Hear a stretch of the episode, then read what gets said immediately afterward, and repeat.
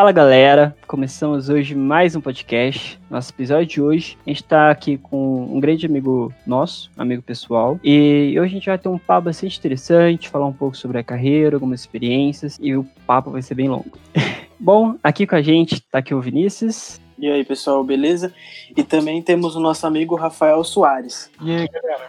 Que é um cara que é DBA, empreendedor, programador Python, caminhoneiro. Nas horas vagas ele ainda é piloto de avião. Se eu esqueci de alguma coisa, por favor, pode falar, porque eu gostei muito dessa mini apresentação aí, gostei da diversidade dela.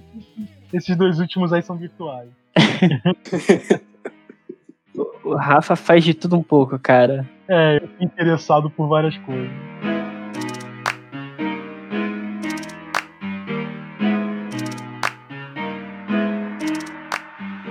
Podemos falar que você seria o caminhoneiro da pandemia que tá ali só no Eurotruck? É, eu me amarro em jogar Eurotruck. Na verdade, eu jogo Eurotruck, cara, mais pra ouvir música.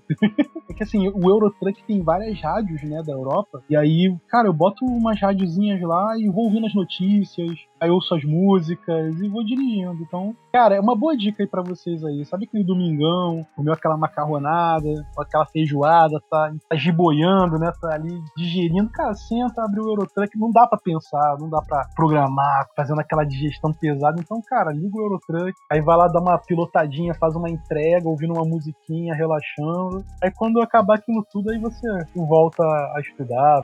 Tem tempo para tudo, né? Tem hora para tudo. Mas é por isso, eu gosto de pilotar os aviões no Flight Simulator, gosto de pilotar minhas navezinhas lá no Elite Dangerous, por aí vai. Eu gosto muito de simulação, acho bem legal. Então, além de caminhoneiro, também é astronauta. É, ele é muito legal. Caraca, de DPA pra tudo. É, mano, eu vou, eu vou achando os assuntos.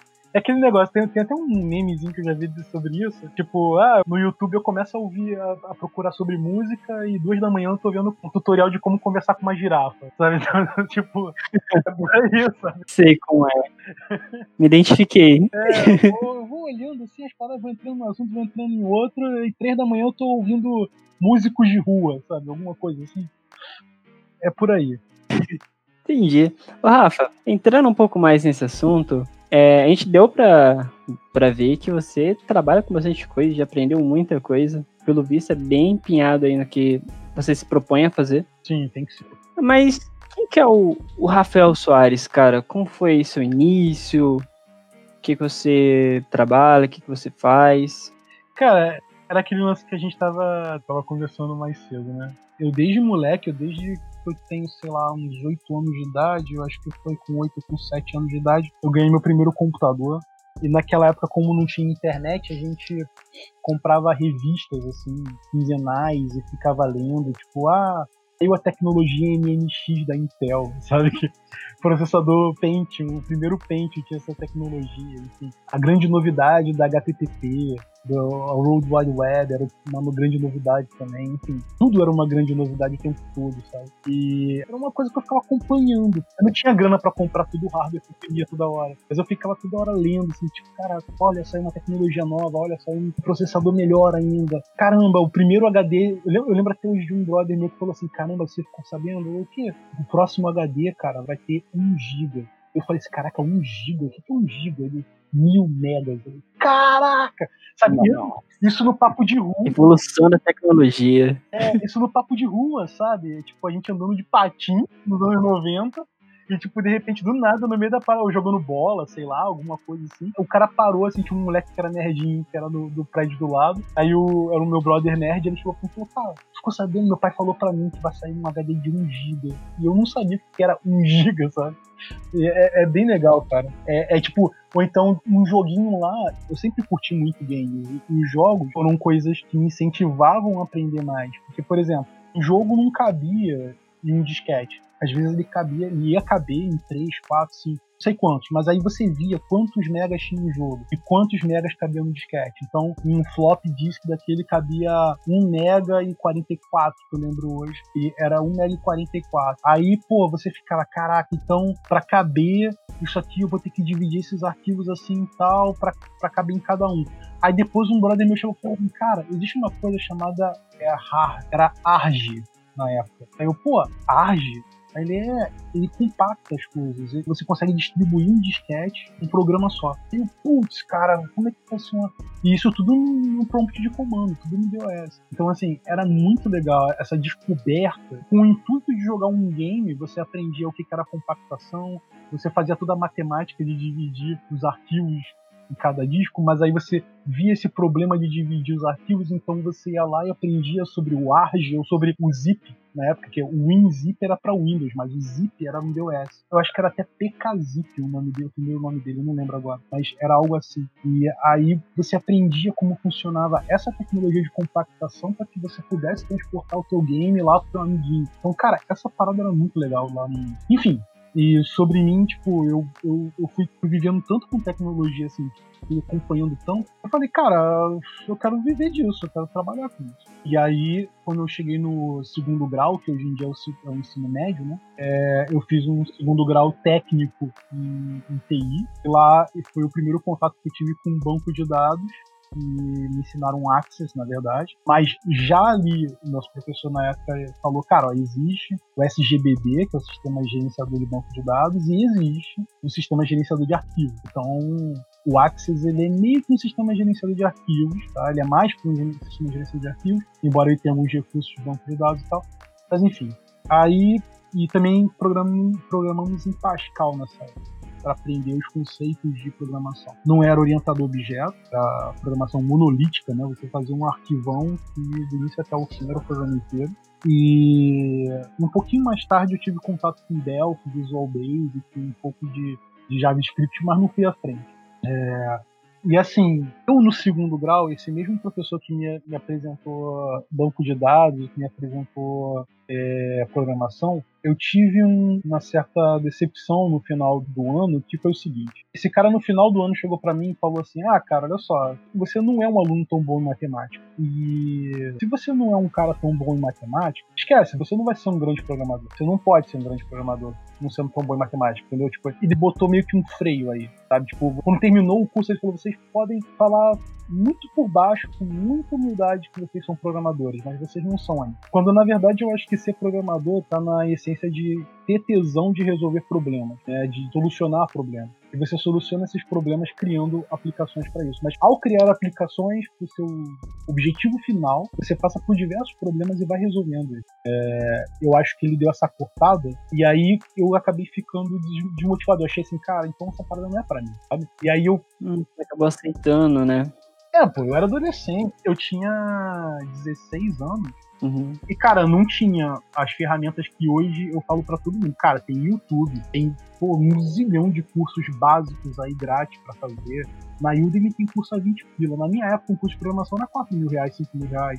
É, hoje em dia, você entra na Udemy 20, 20 reais aí, você sai do zero entendeu? Era mais limitado o conteúdo, né? Naquela época. Era, era, era, muito elitizado, né, cara? Porque era o que eu tava falando pra vocês aqui. Tinha amigo que trocava um drive de CD-ROM, ganhava em dólar. O cara te cobrava em dólar para fazer manutenção de máquina, né? Então, assim, teve uma época aí que muita gente ganhou dinheiro. Qualquer conhecimento valia muito, sabe? Uhum. E hoje em dia o conhecimento está altamente disseminado por aí. Você consegue é... Até pouco tempo atrás, quando eu tinha. Eu tenho 35, 35 anos agora. Quando eu tinha 20, 20 anos de idade, eu conheci gente que vendeu carro para fazer curso de saco, sabe? Caraca. É. Eu conheci gente que vendeu carro para fazer um curso de ABAP, que é um curso de programação lá na, no SAP que hoje em dia é uma parada básica do SAP, né? Que eu acho que quem ganha mais dinheiro agora são os funcionais. Mas a, a, na época era uma parada que pagava super bem e tinha brother meu que tava apostando a vida nisso, entendeu? O cara tava vendendo tudo em casa para fazer esse curso porque era a garantia de um emprego é bom. E, mas assim, voltando, é, lá na época que eu tinha 17 anos de idade, eu não tinha muito para onde olhar e falar, cara, dane-se esse professor, eu, eu vou pegar aqui esse conteúdo e vou correr atrás, entendeu? Eu não tinha essa parada. O que eu vi era um cara extremamente mais experiente do que eu. E esse cara falando para mim assim, pô, mano, ó, nem, nem investe nisso aí. Tipo, que você aprendeu até o básico do básico. E. Enfim, não seja muito confiante nisso, não. E ele falou isso pra turma inteira, tipo. pra quem quisesse ouvir, assim, tipo, ó, galera, vocês aprenderam aqui é basicão do basicão para sair do zero. Não digam que vocês são programadores para ninguém, porque vocês não são. E o buraco é muito mais embaixo. E pronto, valeu. Entendeu? Não foi tipo, pô, galera, ó, vocês gostaram? Gostaram. Cara, então tem muito mais a ser aprendido. Olha como é que seria diferente. Procurem saber mais sobre tal linguagem, tal linguagem, orientação a objeto, programação web. Básico vocês já aprenderam, conceito de pilha e fila, o conceito, como é que faz um loop, como é que faz um while, como é que faz, como é que se declara uma variável, tipos, ah, os tipos primitivos, enfim. Cara, já aprendendo tudo isso já, cara, agora vai à luta, compra um livro, corre atrás. Não, não foi assim, entendeu? Então, essa é a primeira coisa que eu falo pra, pra galera que estiver ouvindo a gente, é, cara, na moral, se você se acha fraco, você vai ter que praticar.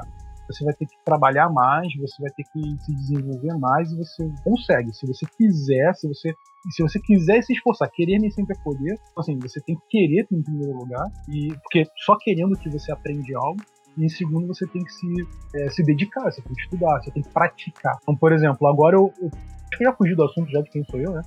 Mas assim, é, isso é parte de quem sou eu. Entendeu? Eu tive essa porrada.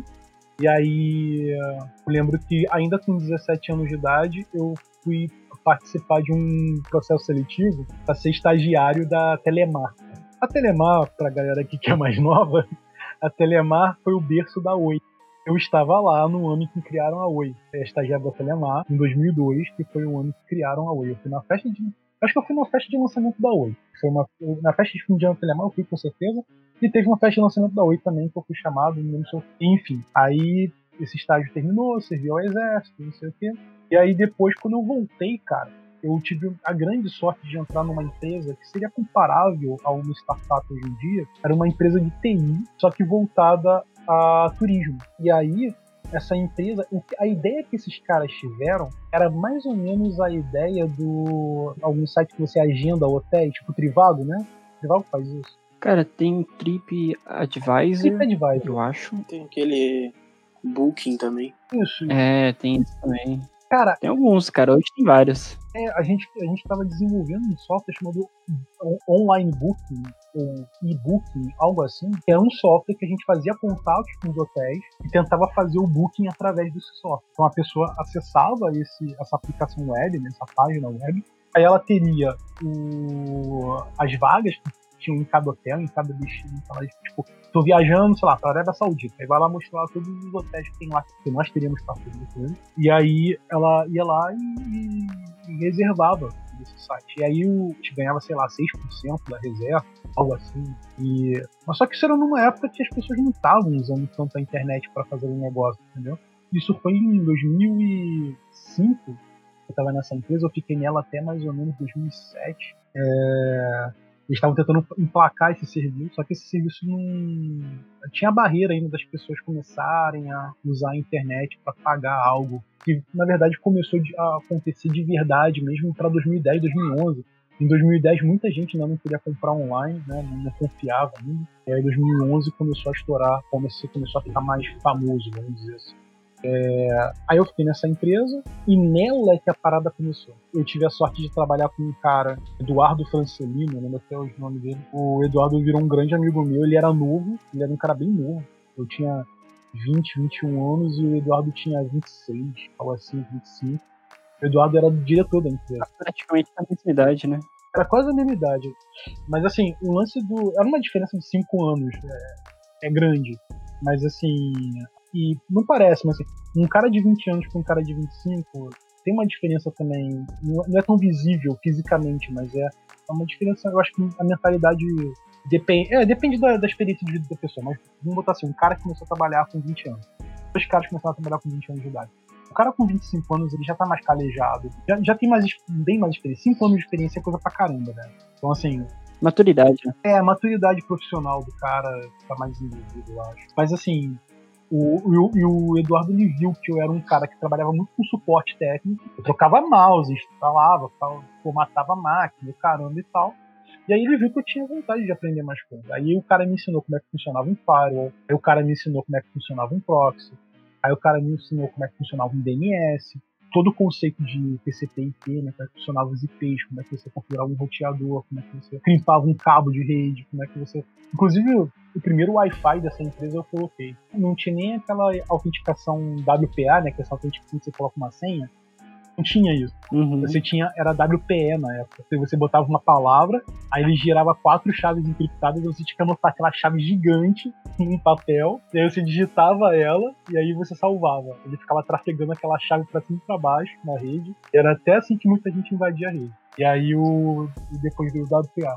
E nessa, nessa empresa, cara, eu, eu me dei com um pouco de cada coisa. Então, eu configurava o firewall, eu configurava o DNS, eu configurava o web server para que eu hospedava vários sites de, de vários hotéis nessa. Eles tinham, uma hospedagemzinha de site de hotel eles vendiam um pacote fechado para a empresa. Então, como é que funcionava? Um hotel queria ter site, um, um sisteminha lá de, de booking online, queria ter é, os e-mails lá configurados tudo. Aí a gente pegava um contrato com eles, desenvolvia um site para eles, é, hospedava esse site dentro, da nossa, dentro do nosso servidor, é, criava e-mail para eles e por aí. Entendeu? A gente informatizava os hotéis que estavam ainda fora da internet.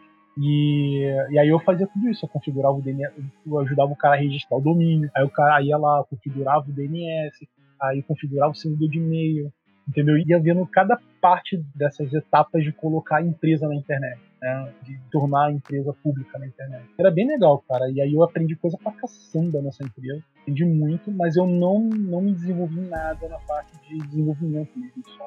Eu, eu ficava longe da galera de dev é, o pessoal programava em ASP, eu ficava longe dos caras, eu só dava aquele backup pros caras, assim, subia os arquivos deles via FTP, subia os arquivos do site pelo FTP, criava o FTP de cada domínio. É... E aí depois disso eu fui trabalhar no data center. Um data center? Sim, tinha um data center aqui no, no Botafogo. Ainda tem ainda. Era Alog o nome. É, onde eu e o Rafa, o outro Rafa, trabalhamos. É, um Rafa que tem contato aí com o Matheus também, que prestou serviço para o Escala 10.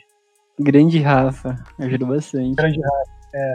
O Rafael é um brotherzão nosso aí que é agora engenheiro de cloud. E antes dele ser engenheiro de cloud, ele era uma espécie de tech lead. Ele era um líder técnico da galera da Log. E na Log era tipo assim, era um salão. Imagina tipo um call center, tá? A sala assim de call center, várias baias, todo mundo com aquele com aquele headsetzinho na cabeça. Só que você atendia uma ligação, você não, não olhava e, ah, senhor, me dá 10 minutos aqui e, explicava pro cara como proceder num, num, dashboard lá que ele tinha acesso. Não era assim. O cara ligava pra gente e falava assim: ah, meu MySQL tá fora do ar. O servidor MySQL tá fora do ar. Aí, cara, você podia não saber nada de MySQL. Você tinha que falar pro cara assim, ok, tudo bem, a gente vai resolver isso, vamos abrir aqui um chamado para você, pai e tal. Aí você desligava o telefone, e aí você via qual era o IP do servidor do cara, e você começava a vir igual um doido. Aí, tipo, tinha, tinha assim, um cara bom em, em banco de dados, geralmente, tinha outro cara que era bom em servidor de e-mail, tinha outro cara que era bom em, em programação web, tinha um monte de cara diferente. Quando você não estava muito garantido no assunto, você ia lá e se juntava com esse cara e resolvia o problema. Então, no final, todo mundo saía aprendendo um monte de cada coisa, sabe? Era espartano, cara, o negócio. Era tipo assim, era espartano, porque você, você não sabia o que, que você ia atender. Teve uma vez, cara, que eu tava de plantão, os plantões de final de semana eram tranquilaços, não faziam quase nada, era só se tivesse alguma emergência e tal. E aí, tipo, eu lembro que uma vez me ligaram pra uma emissora de TV, uhum que estava com um programa passando no ar. Ali estava no ar e eles iam fazer uma promoção. Tinha que criar um FTP, um servidor FTP, porque os caras iam transferir dados das ligações que iam ser feitas com o programa no ar. Alguma coisa assim, cara. Era para criar um negócio rápido, porque tava rolando o programa ali na hora, sabe? Então, tipo, cara, a gente pô, peraí, vamos lá, vamos lá, acessar o servidor, não sei o que, ele tentava levantar o FTP, cara, era muito espartano que eu digo por isso, porque assim, era uma guerra, todo dia era uma guerra, de tarde, é, eu tô falando agora de um plantão, mas assim, todo dia de semana, de tarde, era tipo, uma empresa era leilão de, de gado. Pô, o cara me ligava, vai ter um evento aqui não sei aonde, não sei o que, vai ter que fazer isso, aquilo lá. Aí você tinha que se virar ali nos 30 pra atender o cara, sabe? Então era, era bem doido, cara. Cara, aprendi muita coisa ali. Eu não sabia mexer em Linux direito ainda, e lá era praticamente Linux o dia todo. E lá eu aprendi a, a, usar Linux melhor e tudo mais. E a galera de lá não sabia usar o Windows Server também. Mas aí, como eu aprendi o Windows Server na outra empresa, nessa empresa de turismo, de TI para turismo, eu consegui ajudar muito nessa parte, entendeu? Então, aí tu começa a ligar os pontos, entendeu? É, um vai ajudando o outro, aprendendo um com o outro, né? Exatamente, aí você vai começando a ligar os pontos. E aí, nesse data center, eu tive meu primeiro contato com o banco de dados. Um cara queria levantar lá o banco de dados dele, não tava conseguindo. E aí eu entrei no Google, falei, cara, ele abriu o chamado, o chamado tinha, sei lá, 48 horas para ser atendido. E eu vi que ninguém tinha atendido aquele chamado, aí eu comecei a pesquisar no Google, pô, como se bota um servidor MySQL no ar e acessa ele. Aí eu fui lá, pá. E aí vi que ele não tinha dado acesso ao usuário que ele criou, enfim. Aí fui lá, comecei a mexer na questão do, dos roles lá de acesso. E aí comecei a dar privilégios lá pro usuário dele e tudo. E enfim, configurei tudo direitinho e consegui atender. E aí essa parada me deixou com uma pulga atrás dele. Eu falei, cara, banco de dados. Aí vamos lembrar, na minha época de segundo grau, o cara falou para mim que isso era coisa só pra gênio. Lembra? Sim. Sim, sim. Cara, isso não é uma coisa só pra gênio. Eu acabei de resolver um problema que o cara do TI de outra empresa não conseguiu. Então, deixa eu tentar ver isso, isso com a minha grande maturidade de um cara de 22 anos de idade, tá? E ainda, e lembrando, o YouTube já existia, mas o YouTube ainda não era do Google, não era monetizado, então não tinha curso, não tinha nada. Quem subisse um curso pro YouTube era ultra nerd, estava afim de, de colocar ali pela ciência, tá? Então, e eu acho que os vídeos do YouTube nessa época poderiam ter no máximo 10 minutos, eu acho. E aí eu não tinha esse tipo de material. Então você ia catando um blog aqui, um blog ali, ia achando as informações. De livros também naquela época? É, literalmente, um montão de livro na parada. Você ia lá e catava a parte do livro que ensinava algo e você caía dentro. Aí o que aconteceu? depois dessa empresa, eu fui trabalhar numa empresa de laboratório, de exame por imagem e tal. E também como suporte técnico e tudo, administrando servidores, né? Não mais como suporte, suporte, mas administrando servidores. Então eu cuidava do backup dos servidores, é... os caras precisavam de alguém que sabia Linux e quase ninguém sabia lá, então eu trabalhava com um pouquinho de cada coisa, enfim, é mantendo o ambiente dos caras. E aí um belo dia, um doutor lá que estava fazendo uma pesquisa dentro desse laboratório, ele me pediu para fazer uma consulta em SQL, para pesquisar pacientes de tal jeito, tal jeito, tal outro. Aí eu fiz essa consulta aos trancos e barrancos lá, vendo tabelinha, não sei o quê. Eu tava fazendo select, cara, com medo de estar fazendo um insert, um update, entendeu? Eu tava com um medão. Hum, quem nunca? Verificando toda hora, né? Cara, com um medão. Aí fui escrevendo, tal, tal. Quando eu rodei, ele, cara, tu conseguiu? Eu consegui. Ele, e lembra, isso foi em 2008, tá? Aí ele, cara, tu conseguiu? Eu falei, consegui. Ele, cara, uhum. se você aprender mais disso aí, cara, dá para você trabalhar numa outra área aqui dentro que é bem melhor remunerada. Tipo, e cara, as pessoas vão te olhar de um jeito diferente, sabe? Você vai estar trabalhando com uma tecnologia que é muito mais útil e tal. E esse cara era bem meu brother, sabe? Ele me falou de boa, não peito aberto. Ele falou, cara, vai atrás disso e tal. E nessa empresa, o gerente de tecnologia nela, não sei se ele era bem um gerente, mas ele era tipo um líder da, do pessoal da Dev, que era formador. Esse cara batia muito papo comigo, eu, o nome dele era Rock. E até hoje isso, ele aprendeu sozinho, ele era dados. E aí, cara, a gente almoçava muito junto, batia muito papo e tal. Ele falou, cara, fez aquela query lá. Tu viu como é que o nego te olhou como se você fosse um deus ali? Que você ia resolver o problema que elas geralmente fazem um pedido para de desenvolvimento, para alguém escrever a query e devolver o resultado. Tipo, o que eles conseguiu em 48 horas, 72 horas, você foi lá e fez em 10 minutos na frente do cara. Pô, brother, corre atrás disso aí, cara. Vai ver que tu entrou na minha área, cara. Aí essa parada ficou na minha cabeça. Eu falei, cara, tá aqui um negócio que eu acho que eu vou fazer direito. E aí coincidiu com eu cursar a cadeira de banco de dados na faculdade nessa época. E aí eu fiz a, banco de dados 1, né, tinham duas cadeiras. Cadeiras são as matérias, tá, gente? Linguagem antiga. Então eu fiz a matéria banco de dados 1 e bom tempo depois eu fiz a 2, mas o, o, quando eu fiz o banco de dados 2, eu já estava trabalhando com o banco de dados. Eu tinha feito o banco de dados 1 e fiquei trabalhando nessa empresa. Aí depois eu fui trabalhar na empresa que eu trabalho até hoje. E nela eu já fui para trabalhar com banco de dados. Então assim, eu sabia fazer um select, não sabia fazer join ainda. O meu join era selecionar, fazer um select botando duas tabelas, é, uma tabela, vírgula outra, ou seja, você faz um pino cartesiano entre as duas. E aí você bota na cláusula where lá, né, na, no filtro lá, você bota onde o ID de uma é igual ao ID da outra. Então ele faz um plano cartesiano entre as duas tabelas, que já consome memória pra caramba e tal. Enfim, é bem mais custoso pro, pro banco de dados fazer isso. E eu passei no teste da empresa fazendo isso. O cara chegou e falou: Ah, ele entende, beleza, e entrei. E aí, mano, daí pra frente, cara, foi só assim, eu fazia uma coisa e ficava, cara, tem como fazer isso melhor? Tem como fazer isso mais rápido? Tem como automatizar isso? E foi dessa vontade de tentar fazer as coisas cada vez um pouquinho melhores. Então, por exemplo, ninguém na minha área usava Flowsible. ninguém na minha área fazia ProSQL. Aí, um belo dia, eu comecei a perceber o seguinte: porra, a galera tava chegando 7 da manhã para pegar um arquivo .sql que tava cheio de query. Os caras davam um Ctrl F, substituíam a data, né, do que, que ia ser filtrado lá os dados. Cara tipo assim, a gente tá no dia 10 de janeiro. Aí os dados no banco estão carregados até o dia 9. Aí o cara ia lá e botava o filtro lá, dia 9. Entendeu? Era só isso. Entendi. Ou então virava o mês. Aí o cara ia lá e virava o mês na, na query. Aí o cara fazia esse negócio e dava um F5 lá e ficava esperando. 7 da manhã. Acabava que até causava erro, né? Porque se o cara tá meio desatento ali, roda errado. É, pode enfim. ser isso, mas assim, o, o grande lance é. Estava gerando hora extra para cinco pessoas da equipe e também uma péssima qualidade de vida, né? Porque as pessoas estavam acordando 4 da manhã para ir pro trabalho, se chegar às 7 da manhã, começar a rodar um procedimento na mão, no final cuspir um relatório lá em Excel e entregar na, na mesa do chefe. Falei, cara, peraí, não tem como, cara. A gente tá. Na época era 2000 2015 já? E, cara. 2015? Caraca, 2015? 2015 a gente tava aprendendo banco de dados, já tinha tudo isso. Não, 2015. Mas assim, Caraca. muita gente aprende, tipo, a fazer a query. Tava no conhecimento antigo, né? É, tipo, o cara, o cara faz a query. E, assim, isso é uma outra coisa, porque vocês estão na faculdade, então vocês têm um prazo legal para desenvolver as coisas. Quando você tá num trabalho mesmo, lá na linha de frente, todos, vocês dois já devem saber disso, os prazos são bem mais curtos. Então, assim, o cara ele sabe fazer SQL? Sei. Beleza. Então começa aqui, ó. Você faz essa query aqui. Aí o cara termina aquela query. Agora faz outra aqui.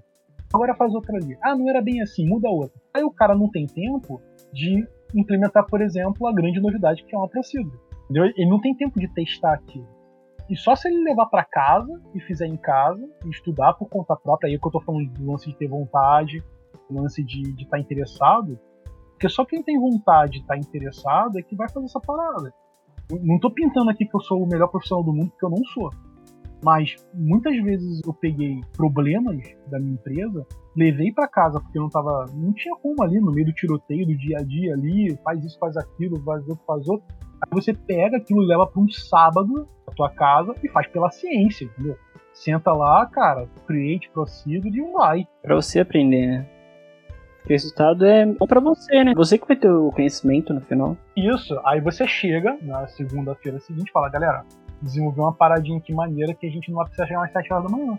O procedimento, ele era um Visual Basic que eu, que eu criei. Na verdade, eu criei um Visual Basic que um VBS, né, um script que ele faz o seguinte: qual era o procedimento que a gente tinha diário? A gente tinha que entrar no SAIS. O SAIS é, um, é uma plataforma que você desenvolve para cálculos estatísticos e ele agrega várias origens de dados, tá? E a gente utilizava o SAIS do alto do que essa ferramenta é, tá? É uma ferramenta muito poderosa nem eu sei todo o potencial dela, assim, nunca explorei todo o potencial, nunca vi ser explorado, alguém que explorasse todas as, as possibilidades dentro dessa, dessa ferramenta. A gente usava esse site só com uma ferramenta TL. Então, assim, dava para fazer de várias outras formas, mas o SAIS era simplesmente uma ferramenta TL pra gente. Então, o que, que a gente fazia? A gente entrava no SAIS, o SAIS se conectava ao DW da empresa, baixava as informações do mês, né, de vendas lá, e colocava num, num, outro banco de dados, que era um banco de dados que a gente chama departamental, era um Oracle. E aí, nesse banco, a gente rodava vários queries, né, que eram as tais queries que o cara apertava lá F5, e depois de rodar essas queries, o cara tinha que abrir um Excel e fazer tudo, vários procedimentos para poder gerar o relatório final. E aí ele mandava esse relatório por e-mail e imprimia esse relatório, tá? Então o rolê era esse. Ia lá no DW, pegava informação, jogava pro banco departamental. Do banco departamental processava essas informações. E aí com essas informações processadas, você conectava nela, no, nesse banco pelo Excel e fazia o relatório do dia. Quando você falou a parte do DW ali, o DW? É, o DW é o Data Warehouse. Então, o que, que é um DW? DW. Ah, eu tava imaginando só pela abreviação. Falei, deve ser alguma coisa. O DW é o Data Warehouse. Então, assim, o Data Warehouse é um conceito que você pode ter em qualquer banco de dados, tá, gente? Você pode fazer conceito de DW no Access. Você pode fazer conceito de DW uhum. no Excel. O DW nada mais é que um grande repositório de informações históricas da empresa. Então você tem que, por exemplo, você tem dados de venda. Você vai ter dados de venda desde quando aquele DW foi criado. Então, meu Data Warehouse foi criado, ou então até antes, se você tiver os dados, tipo, sei lá, você tinha vendas em Excel, aí guardadas no teu Excel, e você tinha outras vendas guardadas no sistema transacional e tal. Enfim, você vai lá e faz um ETL de todas essas essas vendas pro DW e vai ficar guardado ali. Então o DW da empresa é um servidor Teradata. Putz, é um servidor bem parrudo para aguentar grandes volumes de informação. Ele faz um, sharding lá dele. Enfim, eu nunca estudei a fundo a tecnologia do Teradata, mas ele é bem parrudo, bem parrudo. É... E aí a gente conectava nesse Teradata usando o SAS. Aí o SAS fazia esse ETL do Teradata pro nosso Oracle lá. E no Oracle a gente baixava as informações para o Excel. Né? A gente entrava no Excel, o Excel conectava no Oracle, pegava tudo que a gente processou lá e gerava um relatório final. E aí eu criei um VBS que ele abria o SAS, colocava lá a variávelzinha lá dos meses e tudo lá, baixava as informações, aí depois esse VBS rodava as procedures no Oracle, aí tava a importância de aprender a fazer procedure, também tava a importância de aprender a fazer código no VBS. É, é um script, mas tem, tem código, tem, tem, tem uma estrutura de programação ali. Sim, com certeza. Tinha essa programação que fazia o, o, a procedure. Aí depois de fazer a procedure, esse VBS rodava as macros no arquivo do Excel. E aí as macros do arquivo do Excel geravam esse relatório. E o Excel, cara, ele tem lá no, no VBAzinho dele lá, você pode abrir o teu Outlook através dele e disparar um e-mail com o relatório. Então também eu fiz isso. Ele abria lá o Outlook, ele tem um, uns componentes lá para você é, usar as outras aplicações do Office e anexava o próprio arquivo, já foi salvo e enviava para o chefão lá. Caraca, então você fez um script, né? Que ia no site, pegava as informações, rodava Procedure, rodava Excel e já enviava teu e-mail. Exatamente. Isso, isso hoje em dia deve ser muito mais. Eu não sei como fazer isso que eu fiz em Python, tá? Mas eu, eu acho que. Eu nunca tentei, na verdade. Mas eu acho que seria bem mais fácil hoje em dia. É, você tem outras ferramentas, né? Você tem Power BI, você pode fazer tudo via back-end. É, na época não, nem tinha Power BI. Acho que talvez tinha Power BI, mas a gente não, nem tinha na empresa. Né? Na, na, uma, uma, outra coisa que é, é interessante, na diferença entre as empresas, quando você trabalha numa empresa pequena, ou numa startup, ou uma empresa, acho que média não rola mais, mas uma empresa pequena, ou microempresa ou uma startup. É, você tem a liberdade de testar software, você tem a liberdade de procurar é, software livre que, que, te ajude com alguma coisa, ou, enfim, programar numa linguagem diferente e tal. Quando você trabalha numa empresa grande, é o caso agora, é, você tem essas limitações, tá? Tipo, o Power BI já existe no mercado, já, mas eu não podia baixar uma versãozinha ali local e testar e ver como é que é. Não, não dava. Não pode nem instalar, entendeu? É, sei lá, tu tem um software livre para compactação de arquivo. Você não pode lá baixar, porque tem toda uma questão de compliance da empresa. Você não pode baixar um software que a empresa não permite por uma questão de segurança de software e segurança da informação e tal. Você não, pô, todo mundo sai baixando um montão de arquivo por aí, o cara pode cair num daqueles links doidos lá que você baixa, ele diz que você está baixando o software que você quer, mas na verdade você tá baixando um trojanzinho, né? Tá baixando um ransomware da vida e tal. Então você fica um pouco limitado. Então a gente não tinha Power BI, não tinha nada disso. Então tinha que dar esse jeito. Eu falei, cara, eu vou resolver essa parada, porque. Como, como diria Bill Gates, né, cara? O Bill Gates fala pra que se você quer resolver a parada da forma mais fácil, você dá aquela tarefa um preguiçoso. Ele vai arrumar o jeito mais fácil de fazer aquela tarefa. Então foi o que eu fiz. Falei, cara, tô de saco cheio de acordar 5 da manhã pra chegar trabalhar às 7 pra rodar o procedimento que tá pronto. Sabe? Eu não tô nem desenvolvendo nada novo, tô rodando um procedimento que tá pronto. E esse interesse é, é a parada que faz. Assim, se você. Aí eu já, já, já vou ser contra aquele meu professor lá e falo para vocês, cara. Se você tem esse interesse de tornar as coisas mais fáceis, ou de criar algo que ninguém criou, ou de resolver o problema de alguém que seja, cara, você é um programador. Só que existem vários programadores diferentes. Tem um cara que é inovador, quer criar um negócio. Ah, eu quero criar um software aí sinistrão que nunca ninguém fez e tal. Ou tem aquele cara que quer facilitar. Pô, atualmente os softwares de, sei lá, que criam PDFs são complicados. Eu queria criar uma coisa mais fácil. Entendeu? Então tem cara que facilita a tua vida. E, e eu ia muito por esse lado. Sempre gostei de fazer coisas para facilitar a vida das pessoas. É, dentro da empresa que eu trabalho. A gente tem agora a experiência do Scala 10. Eu e o Matheus aí, a gente está envolvido aí no Scala 10, que é um projeto nosso de um site de estatísticas de, Sim. de esporte e tal, de voltado à Cartola, né? Ao Fantasy Game do Cartola. E, cara, Muita Que- coisa que eu não sabia. Explicar, né? Que pra quem não sabe, a gente é sócio, né? A gente Eu- é sócio. O Rodrigo, que já veio aqui também. o Tem mais pessoas também. Eles vão aparecer qualquer hora aqui também. Pra gente falar especificamente do Escala 10. É, e assim, o lance do escala 10, aí é o lance que eu falo pra vocês, assim, tipo, ah, eu não sei nada como é que eu começo. Cara, senta na cadeira, pensa no que você quer fazer e procura informação sobre aquilo. Então, por exemplo, eu não sabia uma vírgula de Python até começar a fazer o escala 10.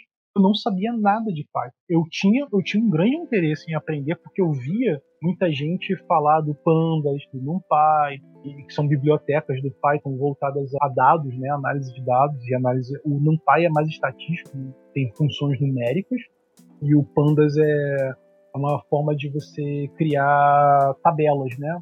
Você criar estruturas de tabela no, no Python e, e trabalha com elas como se fosse um banquinho de dados ali. Então você pode, tipo assim, acessar uma API, gerar uma tabela dentro dele, manipular os dados e carregar no banco de dados. O Pandas ajuda muito nessa, nessa, nessa tratativa de dados e tal. É... Não sabia nada, cara. Não sabia nada. Eu, eu, eu nem usei o Pandas. A primeira versão do, do Scala 10, do back, dessa parte toda de, dos scripts que rodam dentro do Scala 10 para automatizar as tarefas dentro dele, tarefa de carga de dados, de tratamento de dados, tudo, não tinha nem o Pandas, que é a, biblioteca mais famosa do, do, do. Porque eu tinha até medo de mexer no. Eu falei, cara, essa parada é muito avançada, não vai dar.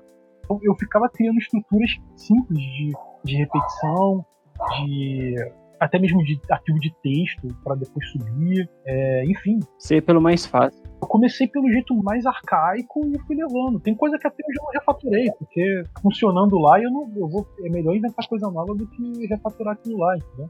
Então, assim, é bem por aí, cara. Bota um objetivo na tua cabeça e vai.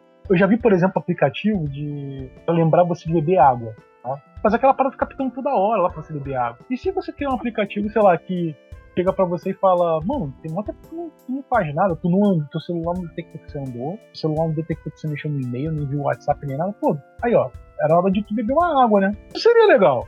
Cara, eu uso um aplicativo de, de água e ultimamente eu já, na hora que ele apita, eu já falo, mano, que saco, esse bagulho de novo. É. uma hora, tá ali. Isso, tá sistematizado. Então, assim, é, é aquele negócio toda horinha, toda horinha. É, é que na verdade eu quero criar um aplicativo pra quem não bebe água at all. Não bebe água de jeito nenhum, entendeu? É porque esse aplicativo, ele tenta fazer com que você beba 2 litros d'água ao longo do dia. Você bata aquela meta. E você coloca ali, ah, me lembre de. O meu tá, me lembre de uma hora e uma hora. Então, se você bebeu água, ele não vai dar um tempo É. a mais pra te lembrar daqui. Uma hora ele apita de novo, tá ligado? Ele apita de novo. Então, assim, seria legal você ter um negócio do tipo, cara, ele ele detecta se você tá muito paradão, se você tá sem fazer nada. Tipo, tu não viu um e-mail teu no celular, tu não viu uma mensagem do WhatsApp, tu não viu nada, tu tá muito de bobeira. Ou então você tá passando muito tempo no Facebook aí, muito tempo no YouTube aí. Aí ele pipoca lá, bebe, pô, bebe uma água aí, cara, entendeu? Talvez isso aí seja até mais. funcione até mais do que um cara que fica de uma em uma hora lá. Tipo, você vai vir e vai falar, ah, putz, tá, de novo, né? Vou beber água. Cancela. Fazer algo adaptável à pessoa, né? É tipo, não vai ser um negócio, oh meu Deus, que inovador, mas talvez funcione melhor pra um cara que não, nunca bebe água, entendeu? entendeu? Então, sei lá, eu fico tentando pensar nessas loucurinhas, assim, nessas coisas meio diferentinhas, pra tentar é, é, facilitar, né? Tipo, eu tava falando de ser um programador que facilita as coisas, que tenta ver as coisas de uma forma diferente. Você não vai ser o novo Bill Gates fazendo isso, mas você vai aprender muita coisa nova, muita coisa nova. Vamos, vamos só recapitular. É um app, você vai lembrar de beber água, ou você vai gerar um alarme no cara, uma notificação pro cara, e não vai ser de x em x tempo, você vai ter que verificar o status de várias outras coisas para você poder alertar o cara. Isso já não parece um projetinho maneiro pra você começar a estudar? Acho que sim. Então que tal um agendador? Por exemplo, eu levo muita bronca no meu trabalho porque eu não leio e-mail. Sou horrível para ler e-mail. Começo a trabalhar, sei lá, criando um código Python, criando uma query nova, criando uma procedura nova, ou modelando uma tabela nova, modelando um conjunto de tabelas que vão ser usadas num determinado produto, alguma coisa assim e eu começo a me esquecer que eu tenho que parar para ler e-mail, pra ver se meu chefe falou comigo. Cara, não seria legal ter um aplicativo de agenda, um desses também assim, que vão te lembrando as coisas? Acho que ao invés dele te lembrar numa certa hora, toda hora do dia, tudo manhã, ele te lembra, sei lá, ah, vou te lembrar daqui a 15 minutos, ah não, e depois eu vou te lembrar daqui a meia, meia hora, depois mais 5 minutinhos eu te lembro de novo, e depois mais 10 minutos. Entendeu? Que ele dá uma, dá uma randomizada, né? Fica meio aleatório. E que ele seja responsivo a você também, né? Porque se você já avisou que você bebeu água, não me lembro daqui 10 minutos pra me beber água de novo, porque eu não vou querer. Tem essas coisas também, né? Exatamente. É, ou então, tipo, você alertou pro cara pra ler os e-mails dele, ele abriu um aplicativo de e-mail dele, então, mano, dá um tempinho maior agora, dá 40 minutos aí você lembra ele de novo, entendeu? Então, assim, essas coisinhas assim mais humanas, eu acho que seria legal de fazer. São ótimos projetos para começar a catar o que, que, você quer aprender, entendeu? Tipo, ah, eu quero aprender a fazer app. Cara, vai numa ideiazinha dessa. Eu vejo muito isso no YouTube, tipo, ah, vamos fazer um app com a UI e UX do Uber. Cara, não se preocupa com isso agora. Não vai, tipo, você, você só vai assistir o cara fazer aquilo. Você só vai acompanhar o cara. Cara, tem que se propor a fazer novos desafios, né? Que através do desafio você vai aprender alguma coisa, né? Você vai encontrar um problema que você vai ter que resolver. Foi assim no Esquila 10, em tudo, né, Rafa? Que a gente passou. É só assim, cara. Você tem essas ideias pequenas e vai desenvolvendo cada uma delas e aí no final você vai ter um conjunto de experiências pequenas que você vai juntando formando algo maior. Então, se você faz um appzinho aqui que te lembra do negócio, ótimo, usou o calendário, usou o relógio, usou notificação, usou, enfim, verificou alguns estados, enfim, beleza. É, aí eu vou criar um outro aplicativo que vê minha localização, ou vejo um outro aplicativo que dispara um e-mail, ou vejo um outro aplicativo que dispara uma notificação de forma diferente. Aí você vai, aí outro usa geolocalização e tal. Você não vai ficar tentando achar o curso perfeito que te ensina tudo de uma vez, porque você não vai assistir 72 horas de aula, uma atrás da outra, e você vai sair um dev rockstar de, de São Francisco, entendeu? Não vai, não vai. Aí eu vou ter que fazer igual meu professor falou, cara. Não vai ser ninguém assim, entendeu? Mas esse, esse, na verdade, é o caminho que eu falo para vocês, que é o caminho que mais ilude a gente. Porque eu desde sempre pensei que as coisas eram assim. Eu só aprendi que não é assim há, há três anos atrás, quando a gente começou o Scala. Na verdade, há 10 anos atrás, porque eu comecei na minha empresa é, aprendendo sobre banco de dados sozinho. Fui fazer uma queryzinha besta aqui, uma queryzinha maior ali, para, para. Aí chegou uma hora que tava todo mundo me procurando para validar, para ver se ia funcionar bem, para ver se a performance estava boa, entendeu? Tipo, o cara falava assim, ah, cria um índice aí que fica mais rápido, bom. Não, você já tinha virado ali o fazendo code review do código dos outros, verificando query. É, fazer um. No, no, banco de dados tem um explain, né? Você pede, o, banco te explica como é que ele vai rodar aquela query. Eu te mostrei isso esses dias aí, né, Matheus? Sim, sim. O, o explain. Ele te explica como é que vai rodar aquela query. Então, ele, ele, ele vê o que ele está filtrando, se ele está usando o índice, não está, numa tabela. É tipo, fazer no Oracle, fazer índice em campo de texto, cara, não é bom. Uma SQL já é mais ou menos. Então, assim, tem, tem essas coisas que você. Pô, então vamos rodar a query desse jeito aqui, com esse índice aqui, vamos rodar a query com outro índice ali e vamos ver. Entendeu? Não é só, ah, funcionou, funcionou, beleza, lá pra frente. Não, não faz só isso, não. E se eu fizesse de outro jeito? É melhor ou seria pior? Faz do outro jeito. Vê se vai, vai funcionar melhor. Se vai ser mais rápido, vê se vai consumir mais ou menos recursos.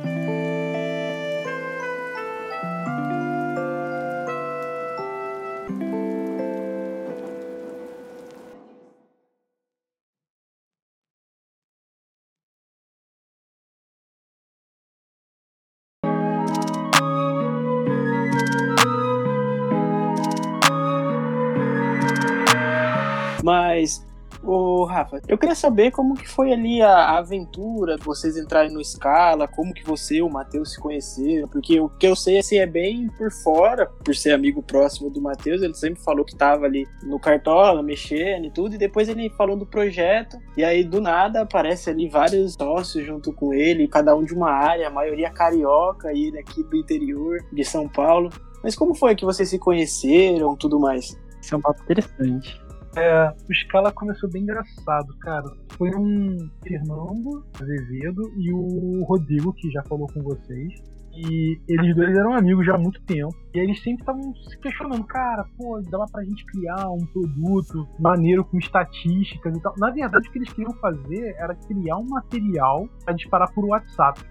E depois eles viram que tinha um site que já fazia isso eles falam, cara, pô, vamos fazer isso só que melhor, cara. Vamos fazer uma parada maneira mesmo, assim, bem feito, fazer estatísticas trabalhadinhas e tal. E com. Enfim, e vamos, vamos começar isso aí, vamos botar isso na prática. E aí o Fernando postou no Facebook assim: preciso de um programador. Olha para você ter uma ideia de como é que as coisas são, tipo, as coisas só saem do lugar quando você realmente começa a correr atrás dela, mesmo que você não saiba é, inteiramente o que você espera encontrar no caminho, Tipo, como é que eu faço para ter um produto de tecnologia, de estatística, de futebol, do cartão, lá, lá, lá. Você não consegue tacar isso no Google e ter a resposta perfeita. Você nunca vai ter. Então, assim, a importância que eu tô falando é de olha como é que é legal você dar o primeiro passo. Ele foi tacou isso no Facebook, tá? E eu, oferecidão do jeito que eu sou, fui lá e, como a gente trabalhava na mesma empresa, eu e o Fernando, é... Eu lembro que eu vi a mensagem e o Fernando tava na mesa dele, a mesa dele ficava uns 3 metros de mim. Eu falei assim, olhando, eu falei: Ah, mano, daqui a pouco ele encontra alguém. Deixa quieto. Eu fiquei quieto. Aí eu saí de férias e vi a mensagem de novo. Aí eu falei, nossa, demorou, ele não encontrou ainda. Né? Não apareceu ninguém, ou apareceu só curioso e tal. Eu falei, cara, deixa eu ver o que, que ele precisa ele vai ver eu indico alguém para ele, porque ele falou programador. Ele, não, não, não sou programador, trabalho com banco de dados, geralmente. Eu virei um programador Python, vamos dizer assim, por causa do escalo. Né? Então não fazia nada de programação ainda, não desenvolvia nada. Aí o. Ele tava um dia numa sala de reunião lá, terminou uma reunião e ficou lá sentado. Aí eu fui lá, passei por ele e falei, brother, você tá com programador, né, cara? Então me fala aí mais ou menos do que, que você precisa. Eu vejo se eu encontro alguém dos meus amigos ou de pessoas que fizeram faculdade comigo, começa a catar alguém pra, pra conversar contigo. Aí ele olhou pra mim e falou assim: Ah, cara, eu acho que você vai me ajudar. Aí eu, tá, beleza, vambora. Aí sentei do lado dele e começou a falar comigo. Cara, tem uma oportunidade no mercado, assim, assim, assado, lá tem esse site aqui, tá? O Cartola, e a gente queria criar um produto pra fazer isso. E me explicou a parada toda. Falei, brother, eu não sou programador web, só que o teu banco eu posso fazer. Ele, cara, eu acho que dá para você fazer tudo. Olha a visão do cara. Ele acha que tinha. Coloca full stack nisso, hein? Ah, um full stack. Tá, ok. Podia ser um full stack, mas um cara que é full stack, ele não é DBA. O cara que é full stack, ele entende como funciona um banco de dados, como se faz algumas operações dele. Mas, cara, tem um cara que é DBA, tá ali colocando um monte de trigger no banco para segurar as vezes que ele vai deletar alguma coisa e fazer backup. Tem, tem um cara que tá travando as roles do usuário dele, o usuário dele não conseguir fazer algumas operações e fazer besteira, entendeu? Ele sabe o que é um banco de dados, como se conecta, como faz operações, etc. Mas ele não é bem um DBA. Um cara que é full stack e é DBA também, é uma parada bem diferenciada, é bem difícil de você encontrar. Pelo menos para mim, para eu encontrar, é bem difícil de eu encontrar. Então, eu falei, cara, você vai precisar de um cara de banco de dados, porque tem muita coisa de processamento estatística, né, dos atletas, o que cada um fez, como é que foi o desempenho de cada time, enfim, e também o desempenho de cada pessoa, né, porque as pessoas têm seus times de cartola. Assim, é um trabalho, é um trampo à parte do cara que vai programar o teu site. Ele, não, não, pô, cara, vi aí, vamos, vamos entrar e vai fazendo alguma coisa aí, tá?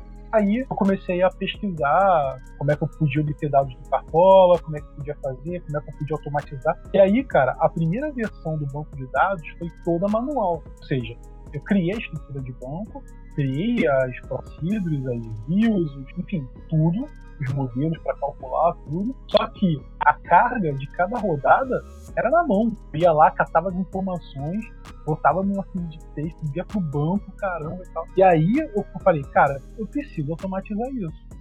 Quando eu fui começar a automatizar isso, aí eu fui mexer no Pentarro. E com o Pentarro, eu lembro que eu carregava 700 linhas de informação a cada 5 minutos.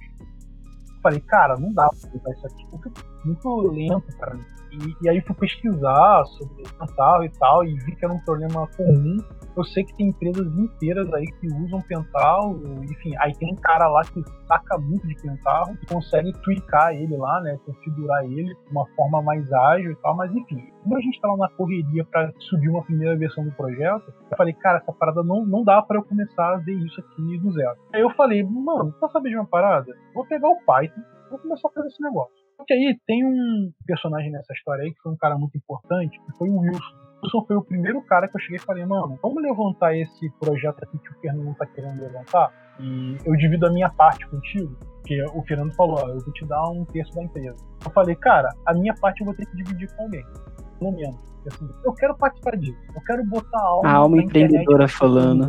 Eu queria fazer isso uma vez na minha vida, eu queria criar um produto que as pessoas vão usar. A linha é bem é, tênue nisso daí. É, é, um pouquinho de cada, um pouquinho de cada. tipo,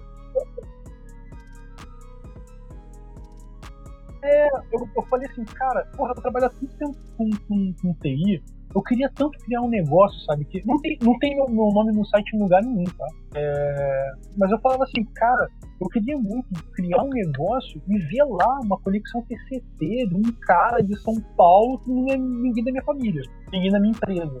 Eu quero ver um e-mail lá. Eu acho que todo mundo que tá aí na TI, no modo geral, tem a vontade de um dia ter algo assim. Por mais que não exiba o nome nem nada, mas tem vontade de, de ter um projeto emplacado, né? Depende. É, que tá. No meu primeiro emprego, eu queria emprego, entendeu? É, é, os, os, seus sonhos, eles vão mudando. Então, assim, quando eu tinha 17 anos, o meu, meu sonho era ter um contra-cheque, sabe? E aí, pô, que eu queria sair do zero. Eu, caraca, eu quero trabalhar pra alguém, eu quero fazer algo pra alguém. Eu quero chegar um dia no trabalho e saber o que eu tenho que fazer, sabe?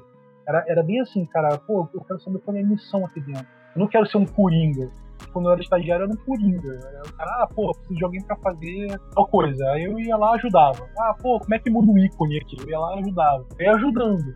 Mas eu não tinha um papel definido, sabe? Eu rodava vários procedimentos no Excel, sabe? Abre esse cara, roda essa máquina. Mas eu nunca tinha programado uma máquina, nunca tinha desenvolvido nada que ajudasse ninguém, nunca tinha resolvido um problema. Eu, eu, era, na verdade, o cara que preenchia o gap de ter alguém ali para fazer uma tarefa pequena e tal, que é normal no estagiário. Mas aí, tipo, meu sonho era esse, era ter um primeiro contra-cheque. Depois disso era, tipo, porra, ser pleno no que eu fazia. E depois eu comecei a pensar, caraca, mano, eu queria criar uma coisa, colocar na internet e as pessoas usarem. Sabe, tipo, eu lembro até hoje, eu era maluco, então eu, eu baixava, eu li o readme dele. E o readme dele tinha muitas vezes ali umas dedicatórias à família. O cara dedica, pô, cara, eu queria muito agradecer a um amigo meu que me ensinou a programar, a minha, a minha esposa que me aguentou esse tempo todo, horas e horas acordado, programando um negócio. O cara programou um negócio grátis pra todo mundo. É, é, fiz um, um, puta trampo de, de, traduzir assembly pro Windows ali e tal. Cara, e o cara fez um trampo gigante de graça, porque ele queria que alguém usasse aquele produto dele, né? Essa parada pegou em mim. Eu fiquei, cara, eu ter um negócio meu. Um negócio que eu fizesse e as pessoas fossem usando e eu sentisse bem de, de fazer isso por ela. E foi aí, eu falei, cara, eu, eu vou ter que tirar essa parada do, do, chão.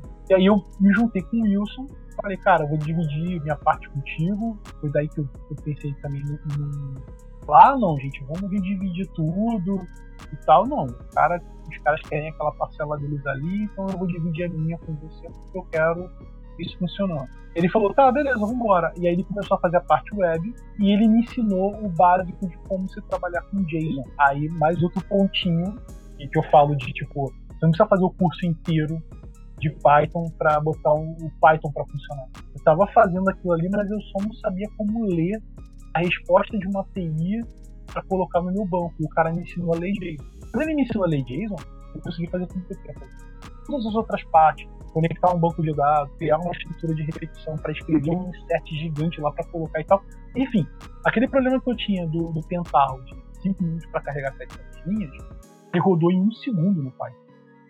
Eu, posso estar exagerando, talvez. Dois segundos, entendeu? Porque ele conectava na API, pegava uma resposta lá e Então, putz, e eu só precisei daquela partícula ali, da, daquela informaçãozinha do Jason, meu amigo me deu ali pra atender.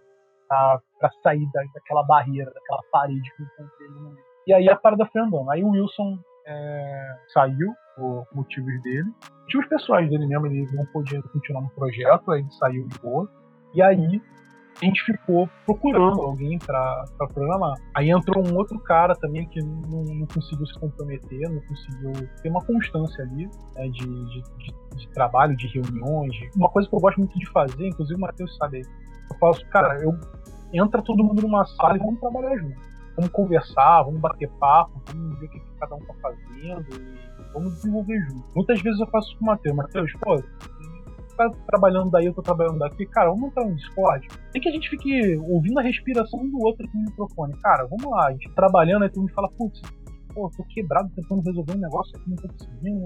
Ah, o que que é? Vamos ver aqui no Google. É, essa interação, cara, ela funciona, vai. a gente resolve cara, sempre. Às vezes o cara fala uma coisa que ele não quer nem. E se um termina primeiro, né? Aí o Rafa fica jogando joguinho de caminhão e fazendo live pra mim. Funciona, cara. É a cara dele fazer isso.